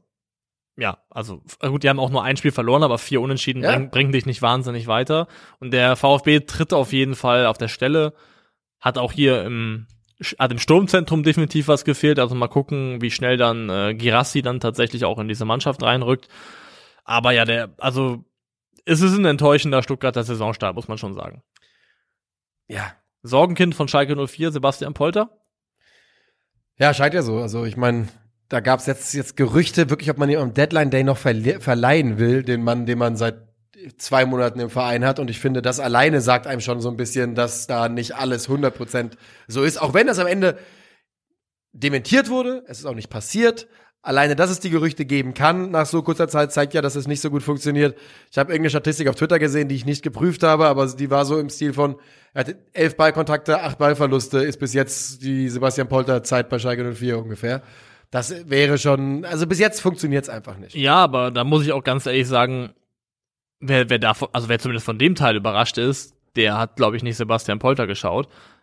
Weil dass du nicht jemanden kriegst, der für dein Spiel, also was jetzt das Kombinationsspiel angeht, etc., dir wahnsinnig viel liefert, das war vollkommen klar. Ich habe mir Ja, tatsächlich aber du nochmal. rechnest auch nicht damit, dass, dass du jemanden bekommst, Moment. der 80 Prozent seiner Bälle Anspiele Ja. verliert. Ja, doch schon, weil das ja oft auch Anspiele sind. Normalerweise Polter ja am Ball, den du mit hohen Bällen suchst, die natürlich auch dann nochmal schwerer zu verteidigen und festzumachen sind. Jemand, der der Zielspieler ist, der der Letzte in der Kette ist, der eben den Abschluss sucht. Also ich habe mir jetzt nochmal alle Sebastian Polter-Tore für Bochum in der abgelaufenen Saison angeschaut. Das waren fünf Kopfballtore, ähm, zwei Abstauber, also wo der Torwart hält und er zur Stelle ist und einschiebt. Und ein, zwei Konter waren doch auch dabei, habe ich auch Ja, ein, ein Elfmeter Ja. und zweimal, wo er ähm, tief, tief geschickt wurde und oder einen Schnittstellenpass kriegt und dann eben eins gegen eins gegen Torwart trifft. Ja. Aber wenn du sagst, zwei Abstauber, ein Elfmeter und fünf Kopfballtore, das ist ja jetzt nichts, wo du sagst, aus dem Spiel heraus wahnsinnig viel gemacht. Nö. Und das ist auch vollkommen klar. Und wenn man mal guckt jetzt gerade, für Bochum hatte er im Schnitt 1,89 Schüsse pro 90 Minuten abgegeben in der Vorsaison. Und Polter hat tatsächlich eine sehr vernünftige Goal-Conversion-Rate, also Schüsse zu Torverhältnis. Problem ist, er gibt für Schalke aktuell 0,45 pro 90 Minuten ab, also einen halben Schuss, nicht mal einen halben Schuss pro, pro Spielstatistik. Das ist natürlich viel zu wenig, aber ich finde, er ist bisher auch noch nicht gefunden worden. Und Sebastian Polter musst du finden, weil er, er, er schafft den Raum nicht für dich selbst. Er muss gefunden werden mit, mit, mit guten Flanken, mit scharfen Hereingaben in die Box vielleicht. Ähm, aber dass du jetzt, wenn du von Sebastian Polter mehr erwartest als genau das, was er die letzte Saison in Bochum sehr erfolgreich gezeigt hat, dann schätzt du den Spieler in meinen Augen falsch ein. Ja, es ist halt der, es ist halt auch bei Schalke, was da mit reinspielt, da bin ich mir ganz sicher, ist eben auch die Verzweiflung einfach, dass du halt, du brauchst halt jetzt dringend mal den Dreier, du willst jetzt jemanden, der, der Tore schießt und da ist es bestimmt relativ einfach auf Polter zu gucken und auf seine, äh, bis jetzt vielleicht 50 Minuten, die er, die wir hier in der Bundesliga gespielt hat und zu sagen, guck mal hier, der hat doch letzte Saison zweistellig getroffen, wir haben für den ja wahrscheinlich am meisten Ablöse bezahlt von allen Schalke-Zugängen in diesem Sommer. Äh, das muss auch besser funktionieren. Ja, ne, Schuldige finden ist immer einfach. Das ist immer einfach. Guter, gutes Stichwort, äh, Tedesco, Leipzig, Frankfurt. Ja, du kannst als äh, seelenloses Konstrukt in Frankfurt antreten, aber wenn du es halt, äh, wenn du da so ohne Mentalität und sowas reinkommst, dann gehst du, kommst du halt unter die Räder. So geschehen für RB Leipzig. Eintracht Frankfurt gewinnt hochverdient mit 4 zu 0 gegen RB. Und bevor wir über die Eintracht so viel reden, lass uns gerne mal über Leipzig reden. Ähm, war natürlich schon die Rede von, die Mannschaft spielt gegen den Trainer Tedesco mit einem, ja, doch rel relativen Offenbarungseid post-Game. Äh, der irgendwie sagt, wenn du drei Systeme spielst und sowas und äh, Der hat sich nicht ändert, richtig der ausgeteilt an die eigenen Jungs. Der hat richtig ausgeteilt. Es brennt in Leipzig. Vollkommen zu Recht auch. Das ist ähm, ganz exemplarisch, finde ich, ist das vierte Frankfurter Tor, wo, ich glaube, es ist Kamada auch, der auf Knauf durchsteckt. Vierte ist der Elfmeter. Ja, ja, aber der, Ja. also der Vorlauf davon, Ja, der, der Vorlauf davon, der zum Elfmeter führt. Ähm, Kamada spaziert durchs Mittelfeld. Kamada spaziert ohne Gegnerdruck durchs Mittelfeld und kann ganz in Ruhe sich den Pass aussuchen für Ansgar Knauf, der sich auch gut bewegt. Und keiner ist da, keiner ist da. Es war jetzt keine Situation, wo Leipzig mm, irgendwie jetzt krass ungeordnet hätte sein müssen oder was auch immer. Aber es ist einfach keiner, keiner da. Und das zieht sich so durch dieses Spiel hindurch, dass die Leipziger nicht in die Zweikämpfe kommen, nicht griffig sind, zu spät kommen und du einfach das Gefühl hast, dass sie eben nicht mit dem letzten Willen überhaupt dieses Spiel bestreiten. Und das musste man, das musste man so lesen, das fand ich schon auch. Die Leipziger in diesem Spiel eigentlich von 90 Minuten, 75 Minuten lang absolut unterlegen. Die ersten 45 Minuten gehen komplett an die Eintracht, dann ist das Kind eh schon in den Brunnen gefallen und äh, du kannst die Leipziger Reihen durchgehen und du wirst keinen Spieler finden, der da irgendwie sich gegen gestemmt hätte. Und deswegen, lass uns einfach direkt darüber reden. Ist Tedesco am nächsten Wochenende noch Trainer bei RB Leipzig? Ich komme mal gerade auf den Spielplan. gegen Dortmund. Dann lass es mich so formulieren. Die gibt man ihm noch die Niederlage, oder? Das Spiel gibt man ihm noch. Sie spielen zu Hause, ne? Okay. Äh, das weiß ich jetzt nicht mehr. Ich glaube, ich glaube. Doch, die spielen in Leipzig. In Leipzig. Ja. Ich sag so warum. Wenn, wenn Dortmund in Leipzig gewinnt, ist danach Schluss für Tedesco. Ja. Ist eigentlich genau so ein Spiel, dass man, wie gesagt, einem Trainer noch gibt, oder weil man danach, man kann nicht verlieren. Weißt du, wenn die gewinnen, dann ist das erstmal so. Und wenn du äh, und wenn Dortmund gewinnt, dann sagst du halt, ja, wir haben dir doch die Chance gegeben. Das waren die zwei Spieler auf Wiederhören. Ähm, aber dieses Spiel gegen die Eintracht und das lag auch an der Eintracht, genau. hat äh, wirklich RB große Probleme bereitet. Bevor ja. wir jetzt den Eintracht Lob, ja. äh, Lobhudelei hier starten, ja. starten, ich empfehle das jedem, mal auf WhoScore zu gehen, da kann man das sehen und sich die Heatmap anzuschauen von Leipzig in diesem Spiel. Und dann wird man eine Sache sehen, die ähm, rechte Seite ist in der gegnerischen Hälfte verweist. komplett ausgespart, verweist. Das ist alles über links. Und ich sag's nochmal, ich sag's jede Woche. Also ich sag jetzt vor allem Werner auf die Bank. Ich? Werner auf die Bank. Ja. Ich habe, das habe ich ja auch von Anfang an gesagt, ich verstehe diesen Transfer nicht, er funktioniert für mich nicht und aktuell funktioniert er auch nicht. Man sollte nicht an Timo Werner festhalten, um des Festhaltens willen. André Silva hat letzte Saison übrigens 27 Millionen Euro gekostet, nur mal so am Rande. Äh, sitzt auch nur noch auf der Bank. In meinen Augen hat man in Leipzig ja, vielleicht auch zum ersten Mal nicht so gute Arbeit geleistet diesen Sommer. Auf der anderen Seite werden die wahrscheinlich einen Trainer wechseln und dann Zum ersten Mal. Zum ja. ersten Mal. Die haben da so viel Scheiße schon eingekauft, über die keiner mehr spricht. Also, ja, das stimmt. Man vergisst es einfach. Ja, man vergisst es Sörlot einfach. irgendwie 22 gekostet hat. Wie teuer Sörlot war. Damals Oliver, Olli Burke hat viel Geld gekostet. Ademola, Ademola Lookman. Also. Ademola Lookman, stimmt. Das ist der Karriere geworden? Gar nichts. Der ist so richtig rumgetingelt seitdem. Ich weiß nicht, wo der spielt. Und ich muss gerade noch mal sehen, hat Leipzig für den auch Ablöse bezahlt oder? War das zweimal Laie, Oder war das Laie? Mhm. Aber Jeffrey Brumer hat Geld gekostet. Er ist auf jeden Fall bei, bei Atalanta, ist Ademola Lookman. Ja. Jeffrey Brumer war richtig teuer sogar. Das nee, stimmt hier. Äh, Leipzig hat 18 Millionen bezahlt. Ja. Also gute Arbeit, das ist alles Quatsch. Die ich habe keine, ich habe nie gesagt, also die haben nicht jetzt, das heißt, die, die haben auch, die haben auch gute Spieler ver verpflichtet, ja. aber das ist ja auch Teil dieses absolut bescheuerten Narrativs rund um RB, dass die nicht genau wie jeder andere Club auch komplett Geld verbrennen würden. Nur es hat halt keine Konsequenz für Leipzig. Ja, ich gucke gerade nochmal durch. Also äh, ne, auch diesen Sommer David Raum für 26 Millionen Euro. Es sieht aktuell noch nicht so gut aus, muss man auch mal sagen. Albraum. Ja, das habe ich am, am das ist ja komplett, abgesoffen, mein Gag am Samstag. Ja, war gut. Eigentlich war, war gut, ja.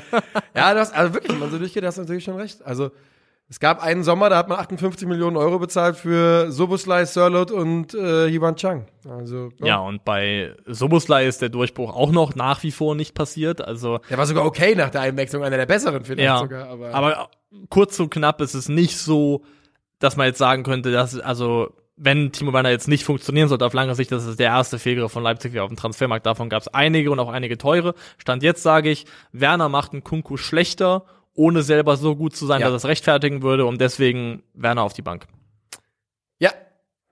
Und jetzt Frankfurt. Nee, also ich würde, du hast vollkommen recht. Du hast, ich habe gerade überlegt, ob man da noch irgendwie, ob ich da irgendwas dagegen sagen kann, aber du hast es perfekt formuliert, denn Werner ist schlechter als Christopher Nkunku. Und ähm, Werner jetzt um auf Krampf aufzustellen, wenn es ganz eindeutig die, Effi die Effektivität oder auch die Qualität von Nkunku ein bisschen ankratzt und er deswegen schlechter spielt, ist Wahnsinn. Und äh, sich einzugestehen, dass Timo Werner nicht in dieses System passt und man da einen Transfer getätigt hat, ich schwöre, die haben den geholt wegen der Geschichte, der verlorene Sohn. 100 Prozent. Das war der Typ, den, der aus Leipzig herauskam und trotzdem so international ein bisschen gemocht wurde und sowas. Äh, auch in Deutschland, trotz der Gesänge, die es über ihn so gibt. Und ja, bei Leipzig läuft da einiges schief und jetzt können wir gerne über die Eintracht reden. So. Eintracht wieder in Viererkette. Es ist das 4-2-3-1, ja eigentlich auch das System natürlich, in dem Oliver Glasner sich am ehesten zu Hause sieht. Mario Götze auf der 10 macht ein ganz hervorragendes Spiel. Ähm, die 10 da ist tatsächlich auch so ein bisschen ja, wie man es von Glasner aus Wolfsburg auch kennt, eine sehr defensive Zehn, eine Rolle, Mhm. die ähm, fast eher aus dem Zentrum agiert. Deutsche Yannick Gerhardt. Deutsche Janni Gerhardt, so ist es, Janni Gerhardt. Äh, Kamada und Lindström auf den Flügeln, die aber eher so als Doppel-10 agieren und Kolumuani davor. Und hinten drin alles äh, wie gehabt, außer dass Lenz für Pellegrini ran muss. Und diese Offensive ist eine Qualität bei Eintracht Frankfurt, die ich so noch nicht gesehen habe. Das hat so unendlich viel Bock gemacht, muss ich ganz ehrlich sagen. Das 1-0 schon wirklich extrem gut gespielt und da fängt es aber auch schon an, was du vorhin gesagt hast. Da bröckelt Leipzig schon so dermaßen auseinander. Kamada leitet das von links ein, äh, geht zu Götze, hoher Ball in Richtung Moani und Kamada läuft im Bogen von seinem linken Flügel an den langen Pfosten, an den rechten Pfosten und ist komplett alleine, als der Ball von Moani ankommt. Da nimmt ihn keiner auf, da geht keiner mit. Das ist einfach da vorbeilaufen und alle sagen, ja gut, jetzt ist er eh schon vorbei, jetzt können wir ihn auch lassen. Ja. Einfach, also, wir können jetzt auch noch mal über Kolomwani sprechen und wie wahnsinnig toll er sich bewegt, weil er von Guardiol sich wegstiehlt und dann genau so bewegt, dass er so ein bisschen im toten Winkel von Willi Orban schleicht, der auch komplett überrascht davon ist, dass er hinter ihm ist und dann da ist, um den Ball wieder querzulegen. Ähm, die Eintracht-Offensive einfach super stark. Leider wird jedes Highlight-Video, und man kann's, ich kann es aus der Perspektive von jemandem, der diesen Job auch gemacht hat und auch Clickbait die Headlines geschrieben hat, weil es eben sein muss, wird dann alles über Götze gezogen, gefühlt, ne? Und ich finde, wer dabei am meisten ähm, oder am wenigsten eigentlich äh, verdientes Lob kriegt, ist Daichi Daichi. Kamada. Ja.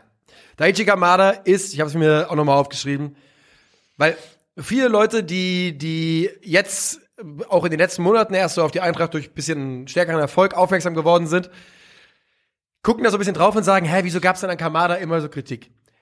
Daichi Kamada hat unter Oliver Glasner in den letzten zwölf Monaten, 13 Monaten, nochmal einen richtigen Sprung gemacht.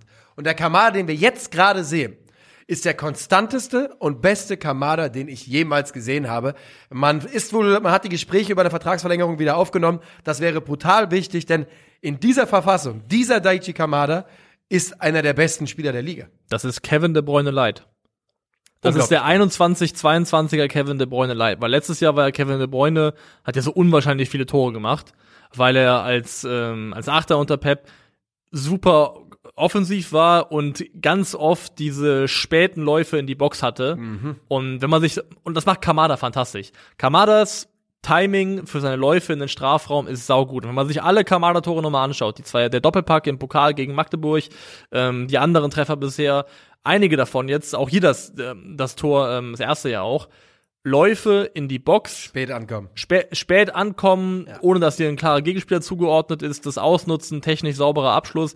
Also wenn, wenn Kamada das hier weiterspielt, dann wird das so eine Saison, wo dann am Ende irgendwie, also das, das Ganz oder dringend Vertrag jetzt schnell verlängern. Vertrag schnell verlängern muss und glaube ich auch, wo das Tore-Verhältnis deut also deutlich mehr Tore als Assists sein wird. Ja. Ähm, aber er macht das echt auf eine Art und Weise aktuell, die super stark und super spannend ist. Und Fun Fact auch, auch höherer XG in den letzten 365 Tagen ähm, im Schnitt pro 90 Minuten als Kevin De Bruyne. Oh. 0,27 zu 0,25. Ja. Hashtag Farmers League. Drei Tore in zwei Vorlagen hat er jetzt in vier Bundesligaspielen. Und ähm, nochmal, mit Kamada war das große Problem die Konstanz. Und ich hoffe, ähm, dass er die so ein bisschen für sich gefunden hat. Denn alleine wie sie jetzt ist, so Also- konstant wie er jetzt spielt, das hatte ich, äh, hatten wir vorher nicht gekannt. Und ein unglaublich geiler Spieler. Ich möchte jetzt ganz kurz noch klarstellen, in no way, shape or form möchte ich so tun, als ob Daichi Kamada in Sphären sich bewegt, in denen Kevin De Bruyne sich bewegt. Ähm, Naja, aber naja. gewisse Parallelen sind in der Art und Weise zumindest zu erkennen. Bei der Eintracht trifft Sebastian äh, Rode nach Vorlage von Kolomuani. Auch da wieder gut von Muani, wenn auch ein bisschen glücklich. Danach muss er raus. Dann ähm, Tuta, wo wir wieder einmal über Abseits reden könnten, wenn wir da Bock drauf haben. Nee. Wirklich nicht, ne? Dann gibt es einen Handelfmeter, der ganz, der ganz klar ist und nicht gegeben wird. Von? Dämme war das, glaube ich, doch, der da angeschossen wird. Dämme? War das nicht? Spielt? Äh, die, die, die, Willi. Willi Orban. Die sind für mich, die sind für mich, seit die gemeinsam aufgestiegen sind, als Innenverteidiger-Duo zu einer Ah. Person verschmolzen. genau wie die Außenverteidiger immer noch Hals, Halzenberg und Klostermann äh, auch Ja, ja. dieselbe Dinger für mich sind. Ähm, Willi Orban war das, würde ich behaupten. Der einen Schuss, äh, ja, einfach, er steht einfach so da und kriegt den Ball halt einfach gerade an die Hand. Für mich ist es ein klarer Handelfmeter, wird nicht gegeben. Ach stimmt, doch, jetzt wo du sagst, ja, ja, klick, klick. Weiß ich nicht, warum, ist jetzt auch in Ordnung. Kurz danach gibt es nämlich dann einen Foul-Elfmeter ähm, nach Haidara Foul an Knauf und den macht Rafael Santos Boré rein. Was ich noch sagen wollte, ist äh, trotzdem noch ein paar Sätze zu Mario Götze. Denn auch Mario Götzes ja, Gesundheit und, und Form war ja immer so eine große Frage. Mario Götze ist absolut topfit gerade. Du hast vorhin die intensiven Läufe von Marco Reus angesprochen, glaube ich. Und Mario Götze, du weißt es, Nummer eins. ist die Nummer eins mit äh, deutlich mehr. Nummer zwei ist David Raum, 20 Läufe mehr, intensive Läufe von Mario Götze. 11,5 Kilometer in diesem Spiel gewonnen.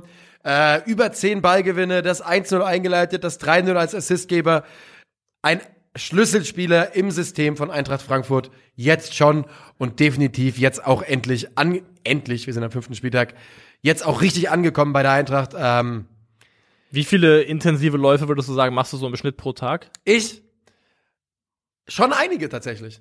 Ja? Ja, ähm, ich glaube sogar mehr als der Durchschnitt der Menschheit. Wann war dein letzter intensiver Lauf? Ähm, Habe ich heute schon einen intensiven Lauf gemacht. Meine Läufe sind ja fast alle intensiv, das ist ja das Thema. Ich bin ja sehr, sehr schnell zu Fuß. Kann man Krügi nochmal nach, fragen nach seiner aber- Erfahrung in Rom. Also du, du gehst sehr, sehr schnell, aber du, Extrem du, aber du gehst nicht mit 15 km/h oder mehr. Zählt das als intensiv oder was? Also ein intensiver Lauf ist ab über 15 km/h. Ja, gut. 15 km/h. Morgens auf dem Weg zur Kaffeemaschine wahrscheinlich.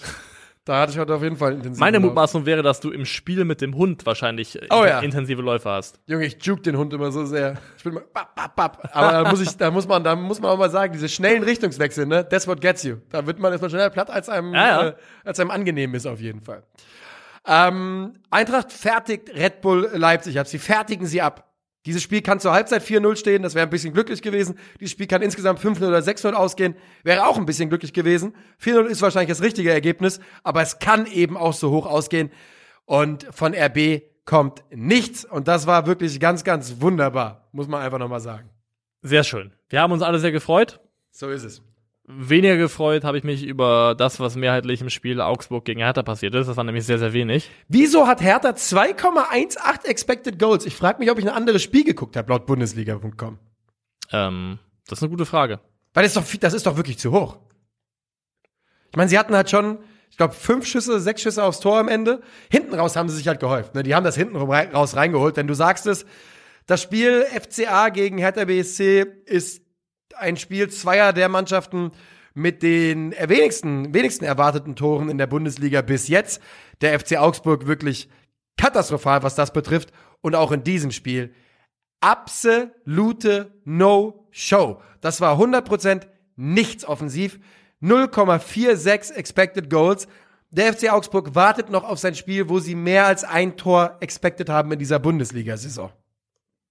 Ja, Augsburg ist komplette Katastrophenveranstaltung zurzeit. Muss man einfach sagen, wie es ist. Weil Und wenn ich Stefan Reuter bin, ich sag's nur, ich häng schon mal am Telefon und höre mich nur mal um ein bisschen.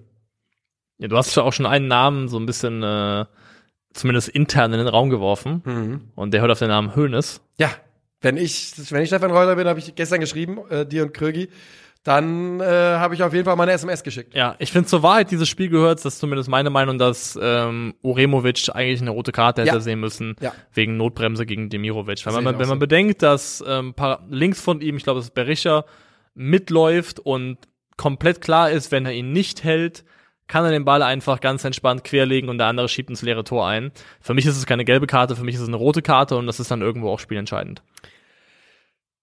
Ist es wahrscheinlich, ähm, denn die beiden Tore fallen ja auch nach dieser Situation. Ähm, das muss man fairerweise auch sagen. Wer äh, sich ein bisschen Wiedergutmachung selbst gönnt, ist Marvin Plattenhardt. Wieder gut machen. Ja, wir haben ihn doch hart kritisiert. Weißt Ach so, du? ja, ja, Äh, Redemption einfach. Redemption Arc. Der Redemption- Plattenhardt, Redemption Arc. Äh, Marvin Plattenhardt ist nämlich derjenige, der Dodi Lücke Bacchio in der 57. Minute das 1 zu 0 auflegt. Und wir haben gerade eben gesagt, wie unglaublich schwach der FCA offensiv ist. Defensiv sind sie auch ziemlich schwach, denn Plattenhardt hat alle Zeit der Welt für seine Flanke und Dodi Lücke Bacchio schafft es sich im Zentrum davon zu stehlen und das Ding einzuköpfen. Ähm, kann man, glaube ich, in der Entstehung ganz gut verhindern, eigentlich so ein Tor. kann man verhindern, ist in meinen Augen ein Stück weit Trainerfehler, derjenige, der, glaube ich, dann, also es wird nachher ja Ruben Vargas eingewechselt und der spielt dann mehr oder weniger in dieser Mittelfeldposition. Und ähm, in meiner Welt zumindest ist Ruben Vargas eigentlich ein Flügelspieler, auf jeden Fall eine, Ja. ein Offensivakteur. Und das siehst du in, beim 1 zu 0 auch komplett, denn es ist, wenn man sich das nochmal anschaut, es ist Vargas, der sich vollkommen falsch orientiert und der auf, der versucht Serda zu decken, obwohl der komplett von, äh, von Robert Gumni äh, zumindest abgedeckt ist. Da muss keiner sein, da muss kein anderer hin. Und er checkt es auch. Vargas checkt auch, ach krass, da ist schon einer von meiner Mannschaft, da muss ich gar nicht hin. Und in dem Moment, wo er es realisiert, oder da ist es schon längst passiert, nämlich wie du sagst, Plattenhardt kann komplett ohne irgendeine Form von Gegnerdruck flanken. Und wenn er das kann, dann wissen wir alle, dass er das auch gut kann. Und die Flanke kommt auch top. Luke Bakio nickt ein. Aber in dem Fall ist es erstens, finde ich, ein individueller defensiver Fehler von Ruben Vargas. Und dann, finde ich, kann man in zweiten Linie auch fragen, ob der überhaupt in der Position sein sollte, dass er derjenige ist, der das decken muss oder, oder im Idealfall dann ähm, Im Zweifel soll. eher nicht. Im Zweifel eher nicht. Das zweite Tor ist dann, der FCA reißt halt hinten raus auf, ohne auch nur einmal zwingend zu werden, möchte ich dazu nochmal sagen. Ähm, und dann geht's eben in die andere Richtung. Davy Selke lässt den Konter rollen und findet, sehr, sehr schön, Marco Richter, der sein erstes Tor auf dem Weg zurück von seiner Krebserkrankung erzielt und das 2 zu 0 für Hertha macht, die ihn damit endlich eingefahren haben, den ersten Dreier der noch relativ jungen Bundesliga-Saison und damit sich mal von ganz hinten raus verabschieden und äh, zumindest ein bisschen durchatmen können, denn sonst äh, mit einer weiteren Niederlage wäre man heute 17. geworden. Äh, da ist der FCA jetzt fast 16. Ja, und Hertha gewinnt es auch verdient und ich finde auch, dass die Hertha sich über die fünf Spiele, die sie bisher bestritten haben, definitiv dann auch verdient haben, eines von denen zu gewinnen. Weil das war tatsächlich oftmals in Ordnung und es Ja. ist, finde ich, eine Entwicklung zu erkennen. Die Mannschaft macht vieles gut. Ich finde ganz exemplarisch dafür. Ich finde, der wichtigste Spieler bei Hertha BSC ist in meinen Augen aktuell Lukas Toussaint. Ja, Ähm, der, war, der hat wieder geackert, Alter. ich bin echt fasziniert davon, dass der sich auf irgendeine Art und Weise wirklich leidenschaftlich mit Hertha BSC zu identifizieren scheint. Und was ja wirklich absolut löblich ist. Ja. Und sich wirklich da auf eine Art und Weise reinhaut, die mir imponiert. Das muss ich wirklich sagen. Ähm, in dem Spiel nicht ganz so gut ist äh, Ejuke. Das äh, muss man auch mal sagen. Da, oh, da wird man sich schon wünschen, dass der Junge manchmal den Kopf hochnimmt. Ne? Thema Entscheidungsfindung. Ganz großes Thema. Ah, Weil ja. der hat ja wirklich alles zu einem ganz aufregenden Offensivspieler und dann äh, so häufig die falsche Entscheidung, Kopf nicht oben. Ähm, aber du sagst es, man kann eine Entwicklung sehen bei Hertha BSC. Sie war in diesem Spiel zu sehen. Ich bin aber noch nicht bereit zu sagen, äh, eitel Sonnenschein in nein, Berlin. nein, nein, nein, nein, da sind wir weit von entfernt. Das sieht immer noch so aus, als würde man gegen die So. allermeisten Bundesligamannschaften ordentlich Probleme bekommen, ehrlicherweise. Definitiv. Jetzt gehen wir zum letzten Spiel, weil wir sind auch schon lange drin. Ja, wie, wie lange ist es denn? Willst du nicht wissen? Äh, Bevor wir zum letzten Spiel gehen, ich will nur ein, ein Wort von dir. Ja. Leipzig, Augsburg, Bochum, Leverkusen, Wolfsburg. Wir haben ganz viele heiße Kandidaten für den möglichen ersten Trainerwechsel. Ich will nur, dass du einen Club sagst, wo du sagst, da passiert's zuerst. Ähm, nur ein Wort, ja. Leipzig. Okay. Gladbach gegen Mainz. Äh, Mainz zu 5 gewinnt das. Willst du nicht auch noch ein Wort sagen? Nö, warum? Muss ich doch nicht. Für mich ist es zwischen Gladbach und äh, Augsburg. Ein, ein jetzt. Wort, ja. Äh, zwischen Leipzig und Augsburg. So. Ja, Gladbach gegen Mainz. Rund Und für Silber Null- Wittmer sollte ich noch sagen, hat man mir mitgeteilt. Was sollst du sagen? Es gibt, ich habe, ich muss zu dem Spiel sagen, dass ich nur die zweite Halbzeit in Phasen gesehen habe und äh, heute die Highlights. Und es gab wohl eine Silver-Wittmer-Situation, die nicht in den Highlights aufgetaucht ist, wo heiß diskutiert wird, ob der Mann rot verdient hat. Ich habe es nicht gesehen, aber um Wa- meinen Mainz-Kumpel zu ärgern, sage ich, ja. Was war soll rote denn gemacht haben? Weil ich weiß ich hab es das nicht. Spiel gesagt, ich habe es nicht gesehen. Ich habe das Spiel in voller, in voller Länge geschaut. Zugegeben parallel dazu Arsenal gegen United laufen gehabt. Jawohl. Ähm, aber eigentlich alles gesehen. Zumindest ist mir jetzt keine. Ja, so sneaky war das von Silver Wittmer wahrscheinlich. Ich, ich, wie gesagt, nochmal an alle Zuhörer auch, ich habe das nicht gesehen, die Szene, es wurde mir nur erzählt und ich will nur jemanden ärgern, deswegen an dieser Stelle klar rote Karte für Wittmer Skandal. Also mir ist es auch entglitten. Aber Mainz gewinnt das Spiel mit 1 zu 0 und hat dabei auch viel Glück, muss man sagen. Mhm. Das gehört, glaube ich, zur Wahrheit dazu, weil allein Markus Thuram hat nur in der ersten Halbzeit, ähm, oh nee, oder insgesamt, Markus Thuram hat nach dem Spiel einen XG-Wert generiert von 1,14. Alleine. alleine. Und das sollte eigentlich reichen dafür, dass er mindestens ein Tor macht. Wenn man dann noch bedenkt, dass er diese eine kolossale Fehlentscheidung trifft, auf Florian Neuhaus quer zu, quer Ja. zu legen oder zumindest das Die nicht auf eine Weise, Art und Weise macht, ja. die, ähm, die vernünftig ist. Ja, Für Gladbach ein Spiel, das wirklich vom Verlauf her nicht viel unglücklicher laufen hätte können. Man hat so ein bisschen den Preis bezahlt für das ganze Glück gegen Bayern letzte Woche. Das, ja, so fühlt es sich tatsächlich ein bisschen an. Die Gladbacher, die Mainzer kommen gut ins Spiel rein, sind für mich die Mannschaft, die das, äh, die das Spiel macht, vor allem äh, in den, in der ersten Halbzeit. Ja. Die, über die rote Karte können wir gleich nochmal reden, weil die irgendwie auch eine seltsame Dynamik in dieses Spiel reinbringt. Ähm, und die Gladbacher kontern einfach brutal gut und es geht immer wieder über den angesprochenen äh, Tyram und das Einzige, was dann nicht funktioniert, ist der Abschluss in diesem Spiel, denn sonst ähm, hätten die Gladbacher wohl auch schon zur Halbzeit getroffen. In der 53. Minute sieht dann Ko Itakura rot, als äh, Johnny, nee, nicht, äh, als Karim Onisivo, an dieser Stelle wieder Shoutout wie immer an Funks und Gretsch für den Begriff der Alpen-Ronaldo, durchbricht. Und ähm, Itakura hängt sich dran, klammert und äh, kriegt zu Recht, Fragezeichen, die rote Karte. Ja, 100 Prozent. Notbremse, ne? Notbremse. Dummer Fehler. Starke Saison bisher, aber Hatte ver- ihn bei Twitch aufgestellt. Ja, ich auch. Ja. Ich auch. Ähm, Verdient rot. und Aaron Martin äh, macht den direkten Freistoß. Eine seiner absoluten Kernqualitäten. Ähm, alle paar Jahre knüppelt er so einen raus. und Ist man das direkt der nach der roten Karte? Ist das direkt der Freistoß? Ja. Oder? Ja, ja, doch. Davon. Das habe ich nämlich eigentlich auch live gesehen. Ach stimmt, ja, ja, Geht doch. davon Ja. schon stark ja, ja. aus, ja. Doch, stimmt, war so. Deswegen, die, haben, die Mainzer haben das brutal bestraft. Erst die rote Karte und dann stimmt, direkt doch, den doch, doch, klar, gemacht. klar, klar, klar, klar. Und die Mainzer, die, oder die, die Mainzer danach spielen das souverän, das kann man schon sagen, aber die Gladbacher dafür, dass sie in Unterzahl sind, kommen immer wieder gefährlich vors Tor. Und das Einzige, was ihnen fehlt, ist wirklich der Ausgleich. Wichtiger Sieg für die Mainzer am Ende, aber die Gladbacher können sich schon ein bisschen ärgern. Die müssen sich ärgern, weil definitiv mehr drin gewesen wäre und normalerweise, ja, mit ein bisschen mehr Spielglück gegen Gladbach in Führung, andere Dynamik im Spiel und ich glaube, so oft würden sie das nicht verlieren, wenn man dieses Spiel ein paar Mal spielt.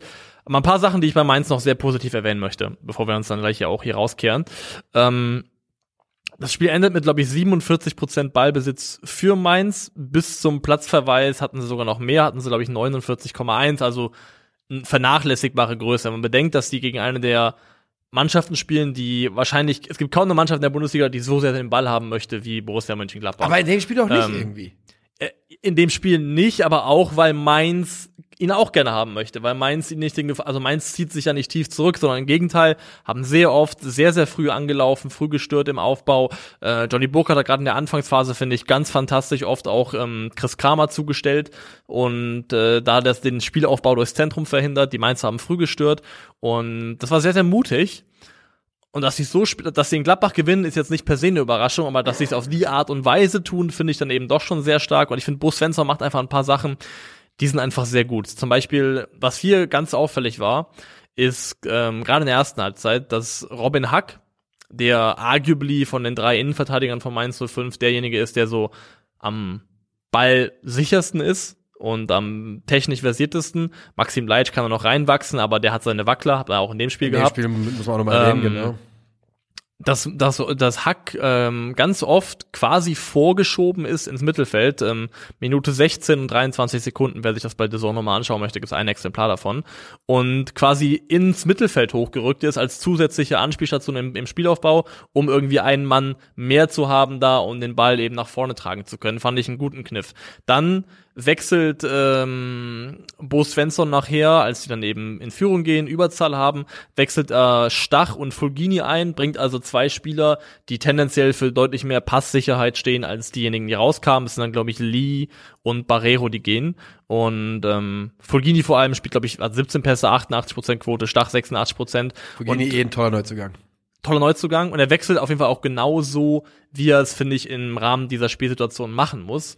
Und wenn Edin Terzic nicht die absolute Erfolgsgeschichte beim ähm, BVB wird und die Timelines einfach nicht passen sollten, ähm, also wenn dann dann dann vielleicht nicht, aber ansonsten Bo Svensson ist der nächste in der Mainz in der, in der Mainz Dortmund Pipeline. Ja. Muss mu also Ja, ja. muss eigentlich. Also, Es ist, also, die Mainzer sind Tabellenfünfter. Die Mainzer sind äh, ein Punkt hinter Union und Bayern München. Ne? Das muss man einfach mal so sagen. Und ähm, ich habe sie ja als meine Überraschung getippt und deswegen freue ich mich darüber sehr über diesen Erfolg äh, aktuell. Aber Bo Svensson hat es jetzt geschafft, dass er diese Mannschaft, die er zugegebenermaßen am Boden übernommen hat, jede einzelne Saison besser gemacht hat und Ja. etwas hinzugefügt hat zu diesem Mainz 05. Und das äh, sieht auch dieses Jahr so aus. Das wirklich geil ist ja, dass sie mit einem Torverhältnis von 5 zu 5 da vorne stehen. Einfach Ackermänner. Ackermänner. Elftes Spieltags. Ganz schnell machen wir das. Renault im Tor, Weiser, Bell, Ginter und Aromatin, doppelte Mainz-Besetzung in der Viererkette. Wir spielen ein 4-1-3-2, alleine auf der 6 macht das Lukas Toussaint. Dann Marius Wolf, Kamada und äh, Keins und dann die wunderbare Doppelspitze bestehend aus Niklas Füll Füllkrug und Randall Kolo Moani. Und damit sind wir durch mit einer sehr, sehr langen Folge. Das war's. Wir wünschen einen schönen Tag, Macht's. hören uns am Gut. Donnerstag wieder. Grüße an Joko, auf Wiedersehen.